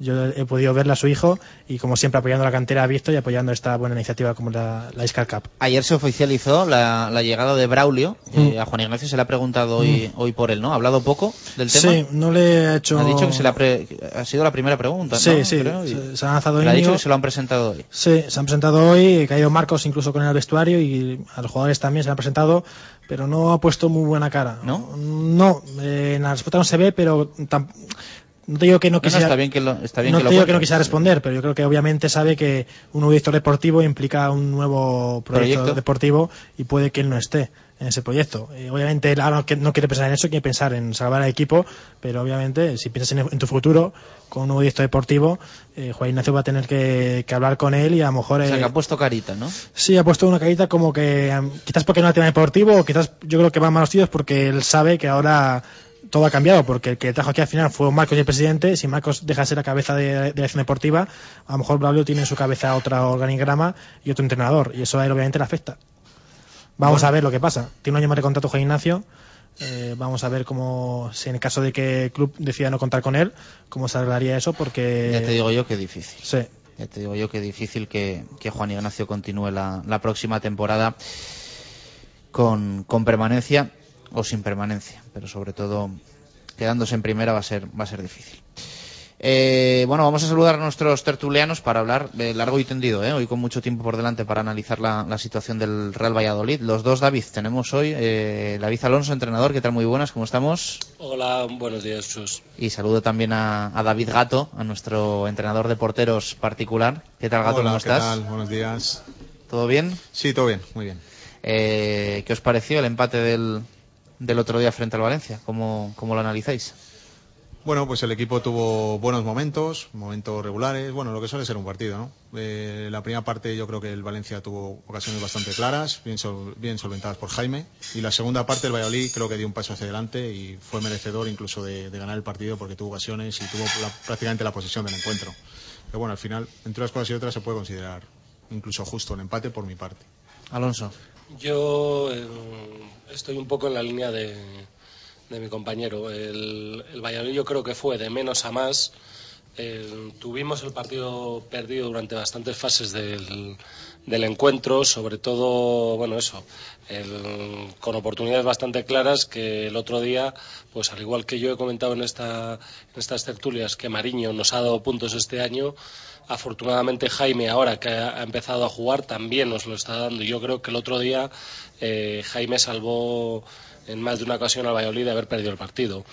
El, poco a poco yo no sé si más por ganas que por otro que por buen juego sí que nos estuvimos viniendo arriba y yo creo que el final del partido pues a mí me dejó buen sabor más por la sensación de que de lo que he comentado yo más de una vez aquí que este equipo no está muerto ni mucho menos que por otra cosa sí que creo que jugamos contra el Valencia Juan Ignacio puso la excusa de que no podía ir totalmente a por el partido porque el rival etcétera etcétera Sí, luego Yo- dijo, le dio valor en rueda de prensa al hecho de que enfrente estuviese un equipo como, como el Valencia. Sí, yo mm, comento lo mismo que antes que contra el Barça. O sea, a mí no me ha cambiado la mentalidad. El tema es que nos quedan seis partidos y hay que ganar, pues yo calculo que tres para salvarnos. Es que da igual el rival, termina dando igual el rival. Hay rivales, pues por ejemplo el próximo día contra los Asuna, que sí que es verdad que si tú ganas no suman ellos, pero a mí no me vale el rival que tengas enfrente para valorar si puedes ir más arriba o puedes ir más abajo. Es que no nos queda tiempo. El- eso sí, también entiendo perfectamente, y lo entiendo perfectamente, que como otros partidos, otros partidos que se han jugado en casa, es que hay a veces que le intentamos pedir al Valladolid cosas que es imposible. O sea, cuando los jugadores están poniendo todo de su parte, que están intentando hacer las cosas, pues yo creo que poquito más se puede, se puede pedir. Y bueno, el otro día un empate, un punto, hay que verlo siempre desde el punto de vista positivo. El punto de vista positivo es que hubo gente, Buah, es que teníamos que haber ganado, o lo que estoy diciendo yo ahora mismo. Hemos salido del descenso y parece que no nos hemos dado cuenta. La losa ahora la tiene el Getafe, que encima pierde en el minuto 94. Y, y bueno, yo sobre todo eso, el equipo no está muerto, vamos a ver qué pasa el próximo día. ¿A qué te refieres con que no se puede exigir más a los jugadores? Mm, Yo creo que, que al igual que otros años sí que hemos podido tener quejas de que el equipo no daba el 100%, el, yo creo que ahora el equipo está dando el 100%. No es que el Valladolid sea un equipo súper aguerrido, eh, súper peleón. Entonces es una cuestión etcétera, de que el etcétera. equipo no da para más. Sí, sí, sí, vamos, pero yo es que esto lo he dicho el año pasado también. O sea, lo del año pasado era un milagro lo que estábamos haciendo. Y este año estamos donde tenemos que estar, pues a punto del descenso por allí. El equipo da lo que da. El, el once inicial del otro día, el creo recor- sí, el once inicial del otro día es el mismo, es el mismo del año pasado. Sí, sin fichajes. Sin fichajes. El- con lo cual, si el año pasado no le podíamos exigir, el- y de hecho yo sigo calificando como milagroso, pues lo de este año estamos donde tenemos que estar, ni más ni menos. Con la mala suerte de que Oscar no la está metiendo. Mm, con la mala suerte que Oscar no la está metiendo, exactamente, el gol. y, y más que hemos perdido un jugador que el año pasado no me acuerdo cuántos años cuántos goles metió, como fue Alberto Bueno, que estuvo Metió seis goles el año pasado. goles. Más Pues, los cinco de Ebert. Bueno, pues eso, mm, que este año no tenemos, lógicamente. O sea, por eso digo que el equipo no, Ya, pero no le podemos el, exigir el más. es lo que decías, ¿no? Que tampoco tenemos al Oscar de la temporada pasada. Tampoco, tampoco. Lógicamente, tampoco. El, el- joder, es que es desde el partido del Málaga. Yo creo que Oscar está teniendo las ocasiones, siempre las ha metido, no es algo del año pasado, siempre las ha metido. Es un jugador que era raro en la temporada, que no metía 8 o 9 goles, estando aquí, estando en Zaragoza. Y mira, este año no se ha estrenado. Ya, lleva uno, sí. Ah, uno, no me acuerdo. Marcó en, San Mamés el primer gol, que primero fue 4 Es verdad, es verdad. Yo siempre le digo a Javier Heredero eh, que vamos, yo por norma general, si, si las ocasiones que ha fallado Oscar eh, me piden que elija un jugador para que se la juegue mano a mano, hubiese dicho Oscar siempre. y y fíjate lo que está fallando. ¿eh? Totalmente de acuerdo, sí, sí, sí. O sea, el, Es que el año pasado, sobre todo, ¿no? Te daba la sensación de que se ponía delante del portero y que una tranquilidad y una frialdad y metía todas. No, sí, sí, sí, efectivamente. Es que, es que siempre ha tenido ese. O sea, es un jugador que tiene una calidad superior al, al resto y esa calidad también se demuestra en el uno contra uno contra el portero. Es un jugador con una frialdad, con una tranquilidad que muchas veces le lleva como el otro día, cuando digo que el equipo está dando todo lo que puede, Oscar el otro día estaba desesperado en más de una ocasión. Cuando perdía un balón, hubo ma- más de un momento que se quedó parado. Si no fuera porque realmente le estamos esperando y por el año pasado, si hubiera otros jugadores que hicieran eso, en Zorrilla se oirían muchísimos pitos. Afortunadamente la dinámica, yo creo que para todos es mucho más positiva. El, eso, el equipo sigue sumando, sigue sumando. La verdad es que lo de, lo de los 13 empates es una losa, pero gracias a los 13 empates estamos vivos. O sea, yo lo, yo lo tengo muy claro en ese sentido. O sea, el, el equipo está vivo gracias a los empates. No, y, y- insisto que eso, que yo creo que el equipo no da más de sí. No da más de sí. Que el- lo hemos estado comentando durante todo el año y, y bueno, pues ahora hay que esperar a ver si, si ganamos esos tres partidos que nos quedan. Yo creo que con los tres partidos está hecho. David, eh, ¿qué crees que le pasa a Oscar? No sé, bueno, lo que estamos hablando. Yo siempre observando el tema de porteros y tal, y cuando me enfrentaba a delanteros observaba jugadores cómo definían, o cómo te amagaban, o cómo te tiraban, o cómo hacían un control orientado para definir y tal. Y eso Oscar siempre lo ha hecho muy bien, siempre. Lo que hablabas antes, eh, si te la juegas con un jugador para que tengas esas ocasiones en el Valladolid y que defina bien es Oscar. Desgraciadamente no la está metiendo. Es un gran jugador, quedan seis partidos y esperemos que la mala suerte que ha tenido hasta ahora de cada gol, igual mañana cambia, llega el portero, se la pica por encima, hace un golazo y vuelve a ser el jugador determinante que es, sobre todo en los metros finales. Ante una situación así, eh, ¿qué debería hacer el entrenador o qué os gustaría que hiciese Juan Ignacio Martínez? ¿Dar continuidad a Oscar? ¿Dar continuidad a Oscar en la media punta? ¿Dejarle en banda donde está ahora, perdiendo también lo que pierde el equipo a nivel defensivo? ¿Qué haríais? Yo creo que su posición verdadera y donde mejor se encuentra él y donde yo creo que el equipo más le necesita es en la media punta. Es una opinión personal, porque es donde él más se siente cómodo, donde participa más en juego, tirado a banda participa menos, si un jugador de calidad necesita tener contacto con el balón y al participar menos pues se puede agobiar un poquillo. Pues, Participando más puede estar más cerca del área y tener más ocasiones y asociarse mejor con sus compañeros. Vale, o sea, tu apuesta es media punta y, y le mantendrías, o sea, quitarías a Manucho quizá. eh, Yo, Oscar, en mi equipo siempre jugaría. Es- para mí es un jugador de muchísima calidad, el jugador de... de- yo creo que Yo el estoy jugador... contigo, yo estoy contigo, pero es cuando me entra la duda de, de, claro, también pienso, es que yo creo que Manucho le, le puede dar mucho ahora al Real Valladolid.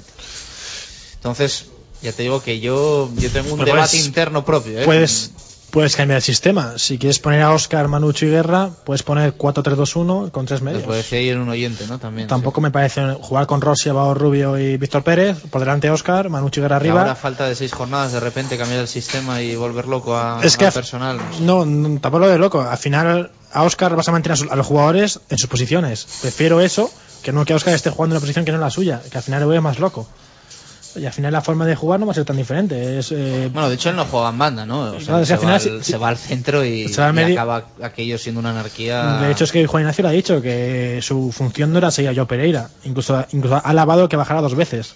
a- que la función de Sí, hay una Oscar. jugada que se le vio que estaba Sí, que, en pero- el vértice del área pequeña, del área de Jaime. Juan Igna- Juan Ignacio ya ha dicho que, que, es- que eso ya está hablado y que no es su función. Entonces, si no, va- no va, a tener, va a jugar con un interior que no va a defender, es mejor cambiar un poco el sistema, poner a tres medios para que se rompa más en el medio, jugar con dos laterales largos, como estamos jugando, y arriba con Manucci y Guerra. Es lo que yo opino. Tampoco me parece que cambie el sistema que sea tan. Tras tocar tanto a los planes, ¿no? Me parece. David, te veo con Yo- ganas de, de Sí, comentar este no, tema. es que el- Te estoy llamando a los dos otro- David, voy a cambiar, voy a llamar, te voy a llamar a Alonso y, a- Pues sin y al problema. portero gato. ¿eh? El- no, yo sí eso, tengo ganas de hablar porque hace, en la última tertulia que pude estar, eh, yo hice el comentario que Oscar en mi equipo siempre, como ha dicho aquí Gato, el, yo soy de esa, de, de esa idea, entre otras cosas porque el Valladolid tiene lo que tiene y para mí un jugador como Oscar es totalmente imprescindible. Y después sí que hice el comentario que este año el Valladolid como mejor había jugado era con un 4-4-2, con dos delanteros fijos. Y, y que ahí estaba el debe de, de Juan Ignacio de meter a Oscar en, con, con los dos puntas. Dio la puñetera casualidad que ese fin de semana el Valladolid empezó a jugar con Oscar, por decirlo de alguna forma, tirado a banda izquierda. El- durante un partido se dan 50.000 circunstancias. El otro día hubo más de un momento y más de dos que esa posición de, de- de extremo izquierdo o de jugador tirado a la izquierda por delante del lateral no la ocupaba Oscar. Hubo momentos que la ocupó Manucho, hubo momentos que, que, incluso cualquiera de los dos medios centros llegaban a caer a banda, más Víctor, más Víctor Pérez. Y sí que es verdad que tuvimos desajustes defensivos, sobre todo cuando caía Víctor Pérez a banda izquierda. El, que el Valencia, en cuanto giraba un poquito el balón, nos desarbolaba con muchísima facilidad. Yo creo que esos son tipos de, de ajustes que se tienen que trabajar y que tienen que trabajar bastante más que el otro día estaba claro que no que no que no teníamos asumidos sobre todo porque eso el eh, Joao Pereira es que subía mucho Mm, vamos a jugar contra equipos que sus laterales no van a subir tanto, con lo cual tampoco va a ser tan necesario tener una persona permanentemente en ese perfil izquierdo. Sí, pero eso también queda en el debe de Juan Ignacio, entonces. Eh, Sí, sí, sí, sí, sí. Yo, yo lo del otro día mm, sí que veía que no sé si, si era por la circunstancia del juego, pero que en cuanto Oscar perdió un balón, él o el equipo perdía el balón, en más de una ocasión y en más de dos, Manucho cayó a banda izquierda. sí. Guerra creo Guerra. recordar que también. Guerra estuvo en la que también, exactamente. O sea, el- yo creo que eso estaba hablado. mm, Tú ves los entrenamientos, digo yo que estará algo trabajado. El- pero está claro que no funcionó porque muchas veces tuvo que caer Víctor Pérez y teníamos una descompensación terrible. Y era cuando más, cuando el Valencia más fácil, más fácil podía entrar. Sobre todo eso, el, en, las basculaciones que el equipo no estaba para nada compensado. Pero bueno, mm, es, que, tienes que ganar los partidos. Es que tienes que ganar los partidos. Si, si para ganar los partidos Oscar tiene que estar de media punta y tienes que jugar con dos delanteros, lo tendrás que hacer. El- los empates nos han hecho estar ahí, pero no nos están dando la salvación. A día de hoy sí, pero no están dando la salvación. ¿El cambio de sistema tú lo, lo verías o no? El- pues no lo sé, la verdad es que no lo sé. El jugar con tres medios y Oscar de media punta, comenta Chus. Sí, jugar sí, con sí. los tres medios. Yo no, yo así no. Yo creo que, que el Valladolid debe de jugar con los con los cuatro con, lo- con, con las cuatro personas en el centro del campo. Desequilibrados, pues tampoco me importaría de jugar prácticamente sin extremo izquierdo, pero Yo lo veo arriesgado, ¿eh? pero Yo pero creo que si ahora un equipo te quiere hacer daño, te, te busca y te lo hace. pero, pero, ca- pero poner ahora mismo a, a tres medios centros cuando llevas jugando con dos unos cuantos partidos, no lo veo, sinceramente no lo veo. Y sí que creo que eso, que tanto Rossi como, como decía Javi, tanto Rossi como Álvaro Rubio como, como Víctor Pérez jugarían en posiciones naturales, Oscar jugaría en posición natural. Pero sí que creo que para jugar con dos delanteros eh, necesitas llegada por banda. Necesitas llegada por banda. Eh, También puedes jugar mucho más directo, pero necesitas llegada por banda para tener remate. Si la llegada solamente te la van a propiciar eh, Rucabina por un lado y Peña por otro, creo que, que nos falta. Creo que nos falta. es uno gato de los principales problemas de este Valladolid, ¿no? Los jugadores de banda este año quizá no están dando el rendimiento que, que todos esperábamos porque ayer lo comentábamos después de escuchar las palabras de un Daniel Larsson que decía que bueno, que él ya tenía asumido que llevaba un año jugando fuera de posición. O sea, Larsson es media punta y juega en banda, Oscar es media punta y juega en banda. Es la prueba de Berich que lateral y juega en banda. es la prueba de que los extremos no están este año bien, ¿no? Eh, Omar, Rama sin convocar, Jeffren tampoco está dando el nivel. Está claro, lo que es los extremos puros, que hablamos de extremos de extremos, pues bueno, de momento pues la verdad que ha sido un año complicado para ellos y sobre todo por lo que hablamos. eh, los goles prácticamente vienen muchas veces por banda, por jugadas individuales, por centros, por remates y bueno, en cuanto a asistencias y demás, pues ahí en, ese, en esas demarcaciones no, hemos, no nos han dado mucho durante la temporada. Pero bueno, to- queda el tramo más importante y vamos a ver si al final yo tampoco soy partidario de cambiar el sistema, seguiría jugando exactamente igual, porque ahora mismo está prácticamente la temporada finalizada, es el último tramo y cambiar ahora mismo sería muy arriesgado, pienso yo. Pero bueno, vamos a confiar en que estos jugadores al final, pues bueno, tanto Rucabina, eh, jugadores importantes de banda, pues puedan dar buenas asistencias de gol y al final se puedan convertir. ¿Qué opinas de Alonso del tema de los extremos? Pues que pues lo mismo que llevamos comentando yo creo que dos años. Quitando Patrick Ever, el- ningún jugador de banda ofensivo del Valladolid ha dado un rendimiento aceptable. El, ni, Bueno, el año pasado Omar estuvo a nivel aceptable. Yo, yo, yo considero, yo considero que no. Yo considero Yo- que no. yo El- creo que muy justito también. Yo considero que no, que el que un jugador, un jugador de banda, el- aparte de Ojo, pero es Sí. evidentemente mucho mejor que este año. claro. Sí, sí, a poco. Pero Sí, me sí, refiero bueno, que, no, pero- que no fue un temporadón, pero bueno, de un nivel de un 5 de tampoco había tantos problemas en la banda el año pasado. Yo considero que un jugador de banda tiene que terminar al menos con con 5, 6, 7 asistencias, aparte de un trabajo defensivo que se da por hecho. O sea, eso con 5 o 6 asistencias y 4 o 5 goles. Mm, al final, el fútbol, como casi todos los deportes, es un deporte, es un deporte de efectividad.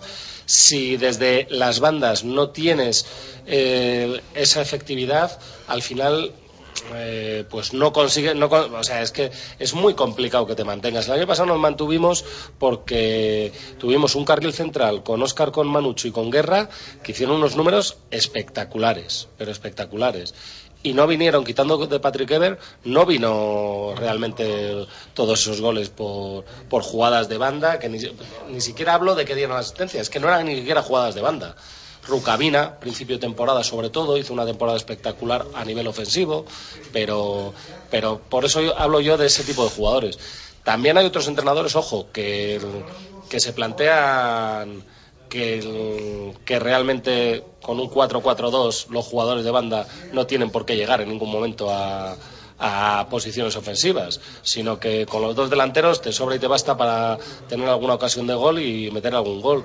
Aquí lo tuvimos en la última época con Clemente, teniendo a Diego Costa y a Manucho.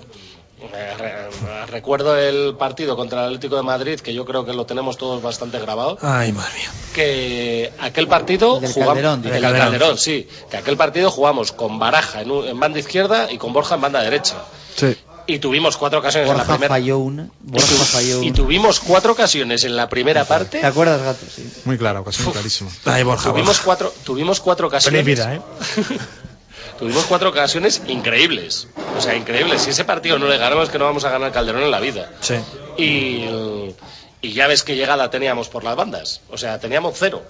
Cero. Lo único que, bueno, que cuatro tíos en el centro del campo a bregar y a defender. Y ya está. Borja, que el otro día, después- por cierto, comentó en Twitter que, eh, que no tenía nada firmado para la próxima temporada. Creo que dijo con el Real Valladolid ni con nadie, que lo había leído en varios sitios. Sí, desmin- desmintió que tuviese algo la verdad es que aquí. no lo había leído en, en ningún lado, ni había escuchado absolutamente nada, pero, pero bueno, entiendo que si él lo dijo, pues, pues por algo sería. Por algo será. por algo será. Oye, eh, la situación de Rama os sorprende. Le restó importancia a Juan Ignacio después del partido frente al Valencia el otro día. Se le preguntó por los descartes eh, tan continuos de Valderrama y él dijo que no que no era por nada, que bueno, que al igual que Luis Sastre, que... Fíjate si Rama está no convocado, que hoy es el único jugador que no ha ido a Darsa, que se me olvidó decirlo. No sé por qué todavía, mañana lo diré, pero supongo que será- tendría temas personales, para que estaban todos menos Valderrama. Digo, joder, Juan Ignacio no deja ir ni a, ni a estos promocionales ya. No, pues es curioso. Sí, sí, no sé, tendría, tendría un, un tema personal, vamos a pero... preguntar sí, para- He preguntado ya, estoy esperando a que me, a que me digan a ver qué ha pasado. No, bueno, pues. eh, Pues yo- le, le ha hecho mucho yo- daño el partido de Noeta.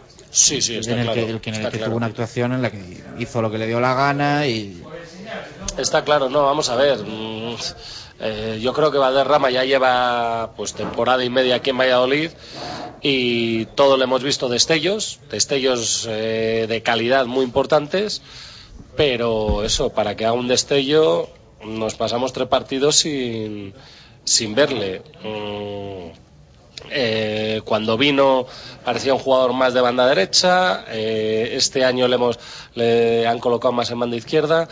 Yo creo que es un poco como el resto de jugadores. También ha estado Luis Sastre sin convocar, también ha estado Víctor Pérez sin convocar, eh, Omar también ha estado sin convocar.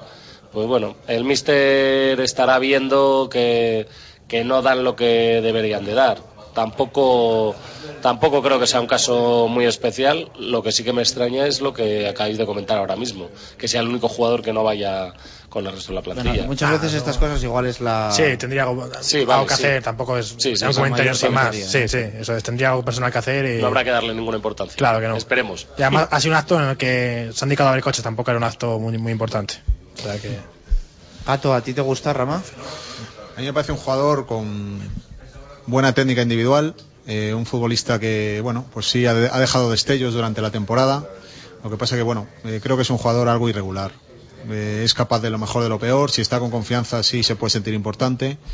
Pero claro, hoy en día el Valladolid necesita un poquito más de regularidad, sobre todo jugadores ofensivos, que lo que hablamos es que tienen que dar asistencias o finalizar las jugadas o hacer goles.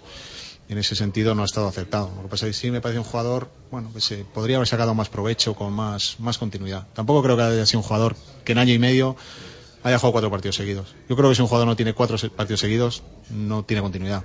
Entras, no entras, juegas 20 minutos, O sea, sales. ¿Crees que hay que dárselos? Lo que pasa es que hay mucha gente que también comenta que cuando Rama sale de titular no hace nada y que cuando sale 15 minutos en la segunda parte te revuelve y te revoluciona un poco el partido, No, pero, ¿no? Y le da pero esa Gato, punta de pero. Gato sí que tiene razón. No es que haya que darle cuatro partidos, es que por las circunstancias que sean, no ha tenido cuatro partidos seguidos de titular. O sea, al final eh, los jugadores, como todos, son personas. Y, y necesitan eso, el, el sentirse valorados y, y tener la confianza de, del entrenador. Yo creo que Rama ha sido el único jugador de estos de los que estamos hablando de banda. Bueno, Jeffrey ha tenido la lesión y, y bueno, entra, deja de entrar, no sé. Pero es el único de los jugadores que, de los que hemos comentado que no ha tenido una mínima continuidad. Ojo, a lo mejor tampoco se la ha ganado, ¿eh? Yo no estoy Sí. reclamando para aquí que el pobre Valderrama. No, mm, simplemente es que a lo mejor tampoco se la ha ganado. ¿De Jeffrey esperabais mucho más? Yo sí, muchísimo más, muchísimo más. El- también es verdad que bueno que tampoco le podemos valorar por eh, realmente no está jugando mucho, no está jugando de continuo, pero yo sí que Es que no esperaba- está para jugar más, ¿eh? David, Ya, ya, yo yo ya. creo que no está para jugar más. pues por eso, por eso te digo, por eso te digo que, que yo sí que esperaba mucho más. Que es que no está, es, que no, está. No es el mejor momento para no que. Jeffrey luzca. ¿eh? Es que no es el momento, porque... No, a lo mejor sí que es el momento. Javi, Javi. o sea, si a lo mejor Jeffrey sí que es el viene cuando viene para, lu- para lucir, o sea, si cuando traes a Jeffrey no sabes la situación que tienes, Sí, me refiero a que no es el mejor momento para un jugador que va sin jugar prácticamente un año, te venga aquí a, a resolver, a sacar la en el fuego. Su rendimiento está siendo muy bajo, ¿eh? su rendimiento es bajo, no, no digo lo contrario, pero tampoco creo que sea el jugador que debamos eh, esperar de él que nos dé la salvación. Pues yo sí que esperaba. Yo no sé qué decirte. Yo, sí que Yo esperaba, que iba a marcar la diferencia. Yo en- también esperaba que iba a marcar la diferencia. O sea, y de hecho. Entonces, ¿para qué viene? hecho- O sea, ¿para qué viene? Viene para marcar la diferencia, pero si en un partido se lesiona cinco semanas, no puedes pedirle que en los ocho partidos últimos eh, O sea, venga que- aquí de, no sé, de decir campeador, eh, montar en el caballo, a salvarte de... No sé. Obviamente tiene que rendir mucho Pues- más, pero no, no espero que Jeffrey al final- de aquí a final de temporada. Bueno, pero es un jugador. En sus circunstancias. Sí, bueno, pero es un jugador que siempre ha tenido uno contra uno buenísimo. Que ha sido un jugador muy vertical, es un jugador que llega a línea de fondo. Sea que Y no hay aquí- ni rastro del Jeffren que vimos en el Del- Barça. del o que sea, yo ni creía, rastro, del que ni yo rastro. creía. Del Sí, Jeffren sí, que sí, recordábamos yo creo que no Sí, hay ni sí. rastro. Sí, sí, sí, vamos, es por eso. Y yo valoré y creí que, que había sido un fichaje bastante importante. Ojo, desde el desconocimiento de lo que ha, de lo que ha estado haciendo en Portugal, Claro, sí. sino con esa imagen de ese jugador del Barcelona, desequilibrante, rápido, con con mil opciones diferentes a la hora de realizar los regates, siempre basados fundamentalmente en la velocidad. Y bueno, yo recuerdo el primer partido que jugó, que fue contra, Contra el Elche. Celta. Elche. Elche. Cuando se, lesiona. Sí, sí, sí, sí. Sí, Cuando se que lesione, tanta césped. que sí que es verdad, que sí, sí, que sí que es verdad que el- los tres primeros balones Sí, que coge, dejó buenos coge detalles. sí, sí. y va por eso ahora mucho, va por, por, el- por eso ahora se comenta mucho que es que igual eh, tiene como miedo a volver a lesionarse y por eso juega así un poco a, a cámara lenta. pero- Ya, pues iba a decir, el problema lo tiene él, lo tiene el Valladolid. Y lo tenemos todos, vamos, si, si Jeffrey no, No está 100%. no está al 100%. Y si tiene miedo, pues, no lo sé. Eso ya son cosas que, que pues, repito, van las personas. Realmente estamos valorando... No, sí te lo a- digo porque eh, sí que en esas primeras jugadas que comentas tú contra el Elche dijimos, "Uh, este jugador nos puede dar mucho. Sí. Y no volvió no a ha ofrecer vuelto. eso. Y no ha vuelto. El ejemplo es el partido del Valencia del otro día. Es que no recuerdo yo Tuvo ahora una mismo- hora para, para, Sí, sí, demostrar y no. No recuerdo. Al igual que eso, que, que entre comillas y que se me entienda, el paquete de Verdic, eh, con todo, no, lo digo con todo el cariño del mundo, por, por todo lo que se ha hablado de Verdic y tal. Verdic sa- sale y otra vez y de nuevo tiene presencia, llega dos o tres veces a área en posiciones de, de tres cuartos, que bueno, pues que, que le cuesta muchas veces técnicamente realizar determinadas cosas, pero al final es un jugador que está aportando. O sea, sin ser ninguna maravilla, pero está aportando. Gato, ¿tu opinión? de Yo siempre digo que siempre me baso en los fichajes de invierno, vamos a hablar. Eh, los jugadores que vienen en un mercado de invierno no sabes cómo te van a salir, desgraciadamente. Hay jugadores que te pueden aportar mucho, jugadores que piensas que te van a dar más y no te dan. Eh, por ejemplo, un jugador que como Mitrovic, que llega aquí prácticamente es un desconocido y da un rendimiento para mí espectacular. Eso es un fichaje de invierno, rentable para el club y tal.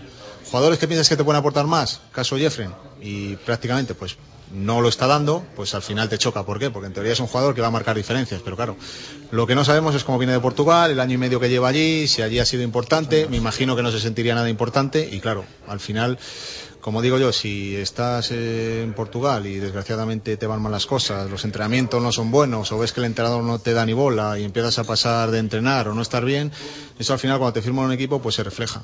Porque al final, el que es profesional al final y espera su oportunidad y esté donde esté, pues cuando le llega a un equipo, pues tiene que estar en las mejores condiciones para rendir, porque ese equipo ha apostado por él y tiene que ser importante. Al final, exactamente, es lo que comenta Gato, que tú puedes estar muy mal, puedes estar como sea, pero, pero realmente se está jugando las castañas él y el equipo. Pero él, en, en este momento, mm, o da un plus o va a ser un jugador que se puede quedar bastante en el ostracismo en lo que es la- el primer panorama del fútbol. O sea, al final... Bueno, aquí tiene contrato, ¿eh? O sea, Claro. aquí va a seguir pase lo que pase, en teoría. Bien, eh, si el equipo baja, mm, le va a costar muchísimo volver a la élite. Muchísimo, muchísimo. Eh, por mucho que tenga por mucho que tenga contrato. Al final los jugadores son de la categoría en la que juegan. Mm, yo recuerdo a Mendilibar que, que hizo un comentario una vez que él no había conocido ningún jugador que se creyera, o sea, que, que considerara que los minutos que estaba jugando y en la categoría que estaba se- eh, fuera la que Se merecía. la que se merecía. Y, y es una realidad absoluta. Al final, el tiempo te va poniendo en tu sitio y tú puedes venir con una vitola de ser un exjugador de la Masía, de lo que recordábamos, pero como no saques tus propias castañas del fuego, te quedas siendo en un jugador Bueno, pero- como hay muchísimos. Pero todavía es joven hombre, para poder volver a esa rueda. Por ejemplo, el caso de Oscar, cuando vino, aquí, cuando vino aquí Oscar con 28 años, que algunos decían que estaba ya retirado, que viene de Olympiacos, Claro. que viene a jugar a la segunda, y mira cómo ha te cambiado. doy la razón, Javier. Claro, es que al final el fútbol, O sea, Sí, perfecto. esta impaciencia es, no es, Bien, no es ya el, caso, momento. El caso de Oscar no, es, no son casos habituales. No son casos habituales. Oscar viene al Valladolid a segunda división, pero si el Valladolid hubiera estado en primera división hubiera venido igual. Oscar realmente lo que quería era volver a Valladolid. Eh, por temas personales, familiares, y Oscar renuncia a muchísimo dinero en su momento. Sí, sí, o sea, sí, renuncia pero- a, una- a un año de contrato con Olympiacos, que perfectamente se podía haber quedado el año en Olympiacos allí jugando o sin jugar y haber venido al año siguiente. Mm, yo creo que no es el caso de, de Jeffrey. No, y, Oscar viene, más y Oscar viene en una edad muy buena, que son 28 años, que no, es- que no venía a retirarse, por decirlo de alguna forma. Y, pero él sí ha tenido muy claro que, que futbolísticamente eh, él quería jugar en el Valladolid. Mm, y vino eso bajo la vitola del anti, de aquel descenso que hubo, que se le incriminó a él, que yo nunca entendí aquello, pero bueno, pero A eso me refiero, me refiero más a que la carrera de un jugador, nunca puedes decir que, el caso de Jeffrey, que este año esté mal, tal, siempre puede volver a... Siempre puede volver, pero es complicado, ¿eh? Es complicado. O sea, una vez que, que, que eso, que bajas a segunda división, que eres un jugador de segunda división, que llevas unos cuan- cuantos años fuera. Ojo, después hay unos representantes que son unos cracks y que para eso se llevan el dinero que se llevan, que meten jugadores en equipos de primera división, que es algo increíble. Y les hacen ser jugadores de primera división. Pero bueno, mm, yo estoy hablando de la gran mayoría de los jugadores. Que como tú no des un perfil lógico y normal en primera división, terminas, terminas cayendo. Terminas cayendo. Por eso hablo de ese fútbol de élite de primera división. ¿no? No Citabas más. gato a Mitrovic, eh, banquillo en los dos últimos partidos para el Serbia. Para mí ha sido una revelación desde que ha llegado. Me ha parecido que ha dado un rendimiento espectacular. Pero bueno, últimamente ha optado porque los resultados, bueno, han sido, han sido buenos. Han sacado victorias el partido anterior y ha decidido mantener 11. Pero para mí ha sido un grandísimo refuerzo. Heredero no lo cuenta mucho en antena, pero, pero fuera del micro siempre me lo, me lo destaca que, sobre todo desde que es suplente, está con una intensidad y una rabia en los entrenamientos Sí. que no tiene ninguna, ¿no? Va muy fuerte, sí, sí.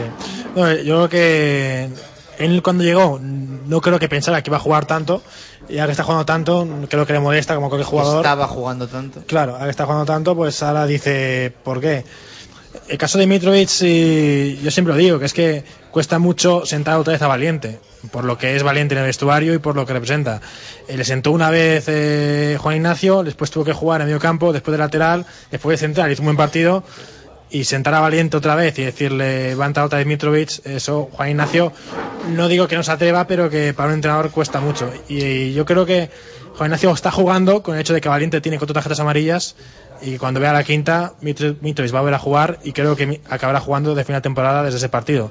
Es mi opinión, ¿eh? vamos a ver lo que pasa porque vamos a ver también cómo sea el rendimiento que dé Estefan el día que juegue.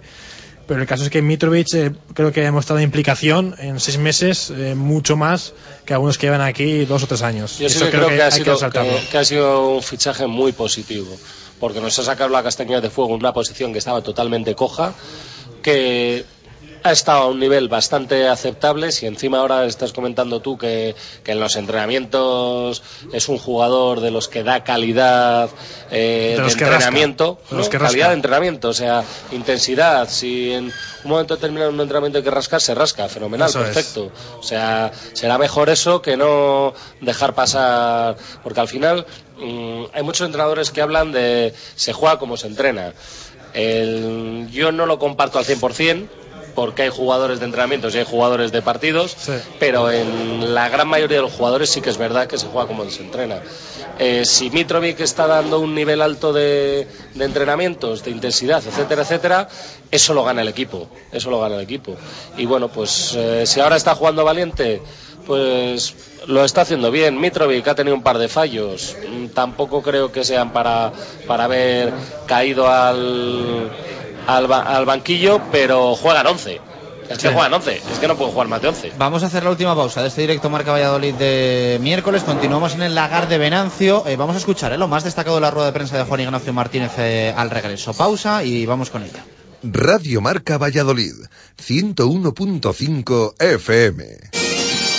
La primera y auténtica sidrería vasca de Valladolid es El Lagar de Venancio. Comidas, cenas y cualquier celebración con menús a medida y por supuesto el menú sidrería. Tortilla de bacalao, bacalao, chuletón de buey, postre y toda la sidra que te apetezca beber. Además, exquisito pulpo a la parrilla y especialidad en almejas y pescados frescos. El Lagar de Venancio, en la calle Traductores junto a Michelin, 983 33 43 44.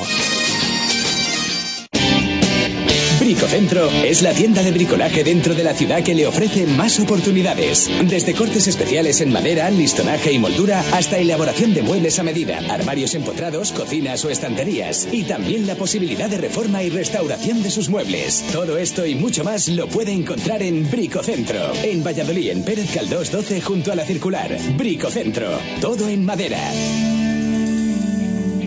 Su ciudad tiene una nueva estrella. Un nuevo taller autorizado Mercedes-Benz le espera con las puertas abiertas. En Adarsa encontrará la experiencia y conocimiento de los mejores profesionales formados por la marca. Mecánica, mantenimiento, cambio de lunas y un taller de carrocería con la última tecnología y calidad de reparación garantizada. Adarsa, concesionario oficial Mercedes-Benz, Avenida de Burgos 57. Llega a Valladolid la Asociación Nacional de Fútbol 7 de la mano de Futsalva.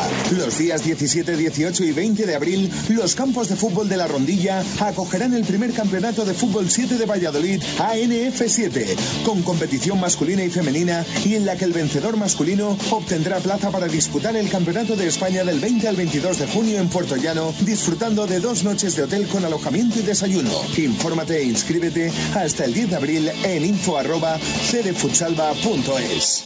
Anse Canal, empresa nacida en el Parque Tecnológico de Boecillo, le ofrece servicios cualificados de instalación de impermeabilizaciones, trabajos en vertical y mantenimiento de comunidades. Contacte con nosotros en el Parque Tecnológico de Boecillo, apartado de correos número 55 o en el teléfono 607 30 41 55. Anse Canal, trabaje con la garantía de profesionales. ¿A que no adivinas cuál es el coche con más equipamiento por menos precio? Una pista. Tiene ESP, climatizador, radio CD MP3, Bluetooth y solo durante este mes por 9.900 euros. ¿Te rindes? Nuevo Nissan Micra. 9.900 euros con todo. Solo en Eilo Motor. Avenida Gijón 92. Por favor, una de callos. Tenías razón, están buenísimos. Son como los de la abuela. Da igual lo que pidas, todo está delicioso. Los callos, la oreja, los torreznos, las tortillas. Bodega Los Arcos de Pepe, en calle Dársena 2, La Victoria. Imagina un Kia Carens desde 13.600 euros, un C desde 10.500 euros o un Río desde 7.100 euros. Ahora es posible, gracias a nuestro décimo aniversario. Las mejores ofertas en tu concesionario Kia del 21 al 30 de marzo. Financiado con Santander Consumer antes del 30 de marzo. Consulta condiciones en kia.com. Kia, calidad con 7 años de garantía. Directo Marca Valladolid. Chus Rodríguez. 2 y 49 minutos de la tarde, tramo final de este directo Marca Valladolid de miércoles desde el Lagar de Venancio. En la primera hora hemos hablado de rugby, del derby de Valladolid, el Hermi Brac que se va a jugar el domingo 12 y media en Pepe Rojo. Han estado con nosotros los hermanos eh, Gutiérrez Müller, Nacho y Alex, y también el chamizo César Sempere con David García. Ahora estamos hablando de fútbol con Gato, con David Alonso y con Javi Heredero. Eh, esto es lo que hoy decía Juan Ignacio, eh, Juan Ignacio Martínez cuando le preguntaban en la rueda de prensa sobre eh, Braulio, ya nos decía Heredero, que la carita era que no le hacía mucha gracia la pregunta o el tema. Y esto, y esto era lo que decía. Sí, me lo han presentado esta mañana. Yo lo conocía, me lo han presentado. ¿Qué te parece su llegada? Mm, Yo creo que son cosas de- del club. Estaba Marco, ha sido Marcos el que nos lo ha presentado directamente a la plantilla. Primero ha pasado con nosotros cuerpo técnico y luego a la plantilla. Un Juan Ignacio Martínez al que evidentemente también le ha preguntado eh, cómo está el equipo, cómo se encuentra la plantilla y qué es lo que se ha trabajado hoy a puerta cerrada. Esta era su respuesta. Hemos entrenado como si estuviésemos ya en el Sadar, ¿eh? reduciendo distancias, sabiendo de las dimensiones del campo, sabiendo todo lo que nos espera allí, de segunda jugada, de rechace, de centro, de remates, toda la idea. Y sabemos perfectamente, sabéis que a mí no me gusta hablar de finales, ni de, pero sí que es un partido que quedan seis, pero este partido nos vamos ahora, la semana que viene nos, jugamos, desde un viernes hasta que volvamos a competir con el español, son muchos los días, y sí que es verdad que es ya no sobrevivir, más que sobrevivir. Son más que tres puntos, yo diría más que la permanencia, son cosas que, no, no hay ya que buscar ninguna clase de, tapujos, hay que hablar claro y sabemos que tenemos que ser muy, muy contundentes en, en Pamplona el próximo viernes. Había que preguntarle también al entrenador del Real Valladolid por el rival, por el Club Atlético Osasuna, el equipo de Javi Gracia. Así lo ve el alicantino. Una racha mala que tuvo ahí unas derrotas consecutivas y la victoria el otro día pues le ha- les ha dado un pico de, de moral. El partido importante para nosotros, para ellos no, porque ellos llevan tres puntos más que nosotros. Con lo cual, para nosotros mucho más vital que para ellos. Y sobre uno de los eh, debates que hay en eh, la ciudad y en el entorno del club, la situación, el estado físico y mental de Óscar González, esto era lo que decía Juan Ignacio Martínez. Cuando buscas equilibrio muchas veces porque a lo mejor con la fórmula que estoy comentando de jugar con tres jugadores como son Manucho, Javi y Óscar, estoy comentando, si los pongo en, en, en Pamplona, como estoy comentando, me van a dar muchas cosas en el aspecto ofensivo, pero en el aspecto defensivo puedo tener ese desequilibrio. Pero, pero no me estoy protegiendo. Si voy a protegerme a Pamplona, pierdo seguro. Bueno, decía eso sobre, eh, sobre la posible, un planteamiento de, defensivo y un, y, un, y un, esquema diferente. Eh, ahora sí, vamos a escucharle hablar sobre, sobre Oscar, el porqué de su rendimiento, si es algo físico, si es algo psicológico. Esto decía el entrenador del Real Valladolid. Es que depende. Yo he hablado con él y me voy luego al partido que lo vuelvo a ver después de, de verlo aquí en directo, lo veo a través de eso, me voy a los datos y su intervención más del 85% de sus intervenciones es parte interior, en la zona suya. Él tiene un contacto con el balón de más de 80 acciones. Es decir, él interpretó el partido perfecto. Yo se lo he comentado así después, porque sabe jugar en ese pasillo interior. Digo, me está diciendo, él baja con Joao Pereira a nuestro campo dos veces en todo el en la parte que estuvo ahí. Es decir, que aparte no tenía que bajar porque ya lo habíamos hablado para que él estuviese protegiendo. O sea, todo fenomenal. El único con qué que os oigo a vosotros, eh, hablo de pasillos, aquí no lo hemos comentado, es, dice, Mister, solamente con el acierto de otra temporada de Oscar estaríamos ya salvados porque teníamos punto de más. Pues bueno, a lo mejor ese puntito de, de, esos controles, la pared que le mete Álvaro, que viene fenomenal, lo que pasa, claro, le viene a lo mejor una altura, bueno, pues ahora no nos ha, nos ha dado. Ojalá, ojalá en esos seis partidos, esos controles, esas acciones, esa calidad técnica, pues bueno, la tenga mucho más certera para, para darnos. Me gusta esta respuesta ¿eh? de Juan Ignacio Martínez que valora también lo positivo de Oscar, ¿no? Porque muchas veces también lo destacamos. Es verdad que está fallón, que no es el Oscar de otras temporadas, que se le van los controles, pero genera. El Real Valladolid con Oscar en el campo genera. Y hemos visto partidos sin Oscar en el campo en el que el Real Valladolid no generaba absolutamente nada, ninguna ocasión de gol. Y por lo tanto yo entiendo que esto también es, positivo que, sea Juan Ignacio el primero en, reconocerlo. Eh, bueno, os tengo que preguntar por Osasuna, ¿cómo veis el partido del viernes? No estoy muy de acuerdo yo con Juan Ignacio que dice, bueno, partido importante para nosotros, para ellos no que tienen tres puntos más. Bueno, creo que quiere comparar la importancia de los partidos entre unos y otros. Obviamente para ellos también es importante, pero quiere resaltar que para el Valladolid es más importante que para ellos. Creo yo pensar, vamos, no creo que no creo que decir que para ellos esto es un partido de sí, a mí me parece que bueno que son determinada, determinadas declaraciones que se hacen un poco en plan un poco cara a la galería. La verdad es que el partido del próximo día, pues yo tampoco lo, no, no, me gusta nunca calificar de finales, simplemente es que tenemos 31 puntos, no sé hasta cuántos hay que llegar, pero muy posiblemente haya que pasar de 40 y hay que sacar tres victorias. Si la sacas el próximo día, pues tienes un rival que le dejas con 33 puntos a falta de, de cinco partidos. Pues eso, pues un partido más. Al final tienes que sumar los puntos, bien sea contra el Osasuna, bien sea contra el Real Madrid, pero los tienes que sacar. El próximo día, pues un, un, un partido más, a fin de cuentas. Tampoco hay que rasgarse las vestiduras. Dato. Partido muy importante para los dos equipos. Eh, bueno, Sasuna con la victoria del otro día, pues igual está un poco más tranquilo porque mantiene una diferencia de tres puntos con el Real Valladolid. Dos, dos. Dos, dos. perdón, dos. Pero vamos, eh, en líneas generales, eh, el Valladolid yo creo que se juega más en el envite por lo que estamos hablando, porque cada partido que pasa y no sumas, pues son puntos que no vuelven. Y como quedan muy pocas jornadas, pues si se consiguiese la victoria en Pamplona sería muy importante, primero, porque pasarías a un rival y lo dejarías bastante tocado. Y tú cogerías una moral bastante importante y bueno, estarías más cerca del objetivo de sumar dos, dos victorias cuanto antes. Eh, aquí tengo perdona, que... ah, perdona, Chus, fijaros que eso, que ahora mismo en la clasificación, los que le rodean al Valladolid hace unas cuantas jornadas estaban, no voy a decir holgados, pero sí que había una, una cierta distancia, tanto Almería, Getafe como Sasuna. El, ellos se están metiendo en un problema gordísimo. El Valladolid lleva en el, en el, problema desde el inicio de la segunda vuelta, a fin de cuentas. Eh, al final, el tema mental es bastante importante.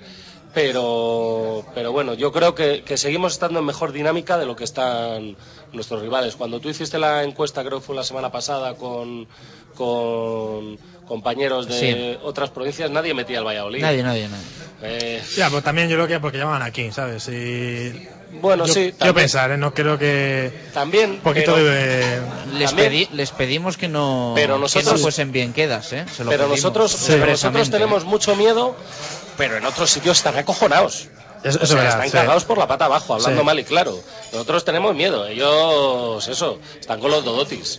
Porque Sí. no se esperaban hace unas cuantas jornadas estar como estar, como estar ahora mismo. Bueno, tenemos poquito tiempo, Gato. Te tengo que preguntar por el cambio en la, en la portería, porque además parece que, que lo tocaste con una varita. Viniste aquí, te estrenaste por primera vez en las tertulias de directo Marca Valladolid y al siguiente partido Al- va Juan Ignacio algo ha hecho, Gato, algo ha Pues hecho. es verdad, la verdad que no sé si será casualidad o no. Bueno, como digo yo, Juan Ignacio ve los entrenamientos cada día y me imagino que Jaime pues habrá trabajado durante todo este tiempo como un profesional que es y los resultados están ahí. Yo siempre digo que una persona que entrena cada día al máximo nivel eh, está preparado para cuando el entrenador le diga que tiene que jugar y demostrar.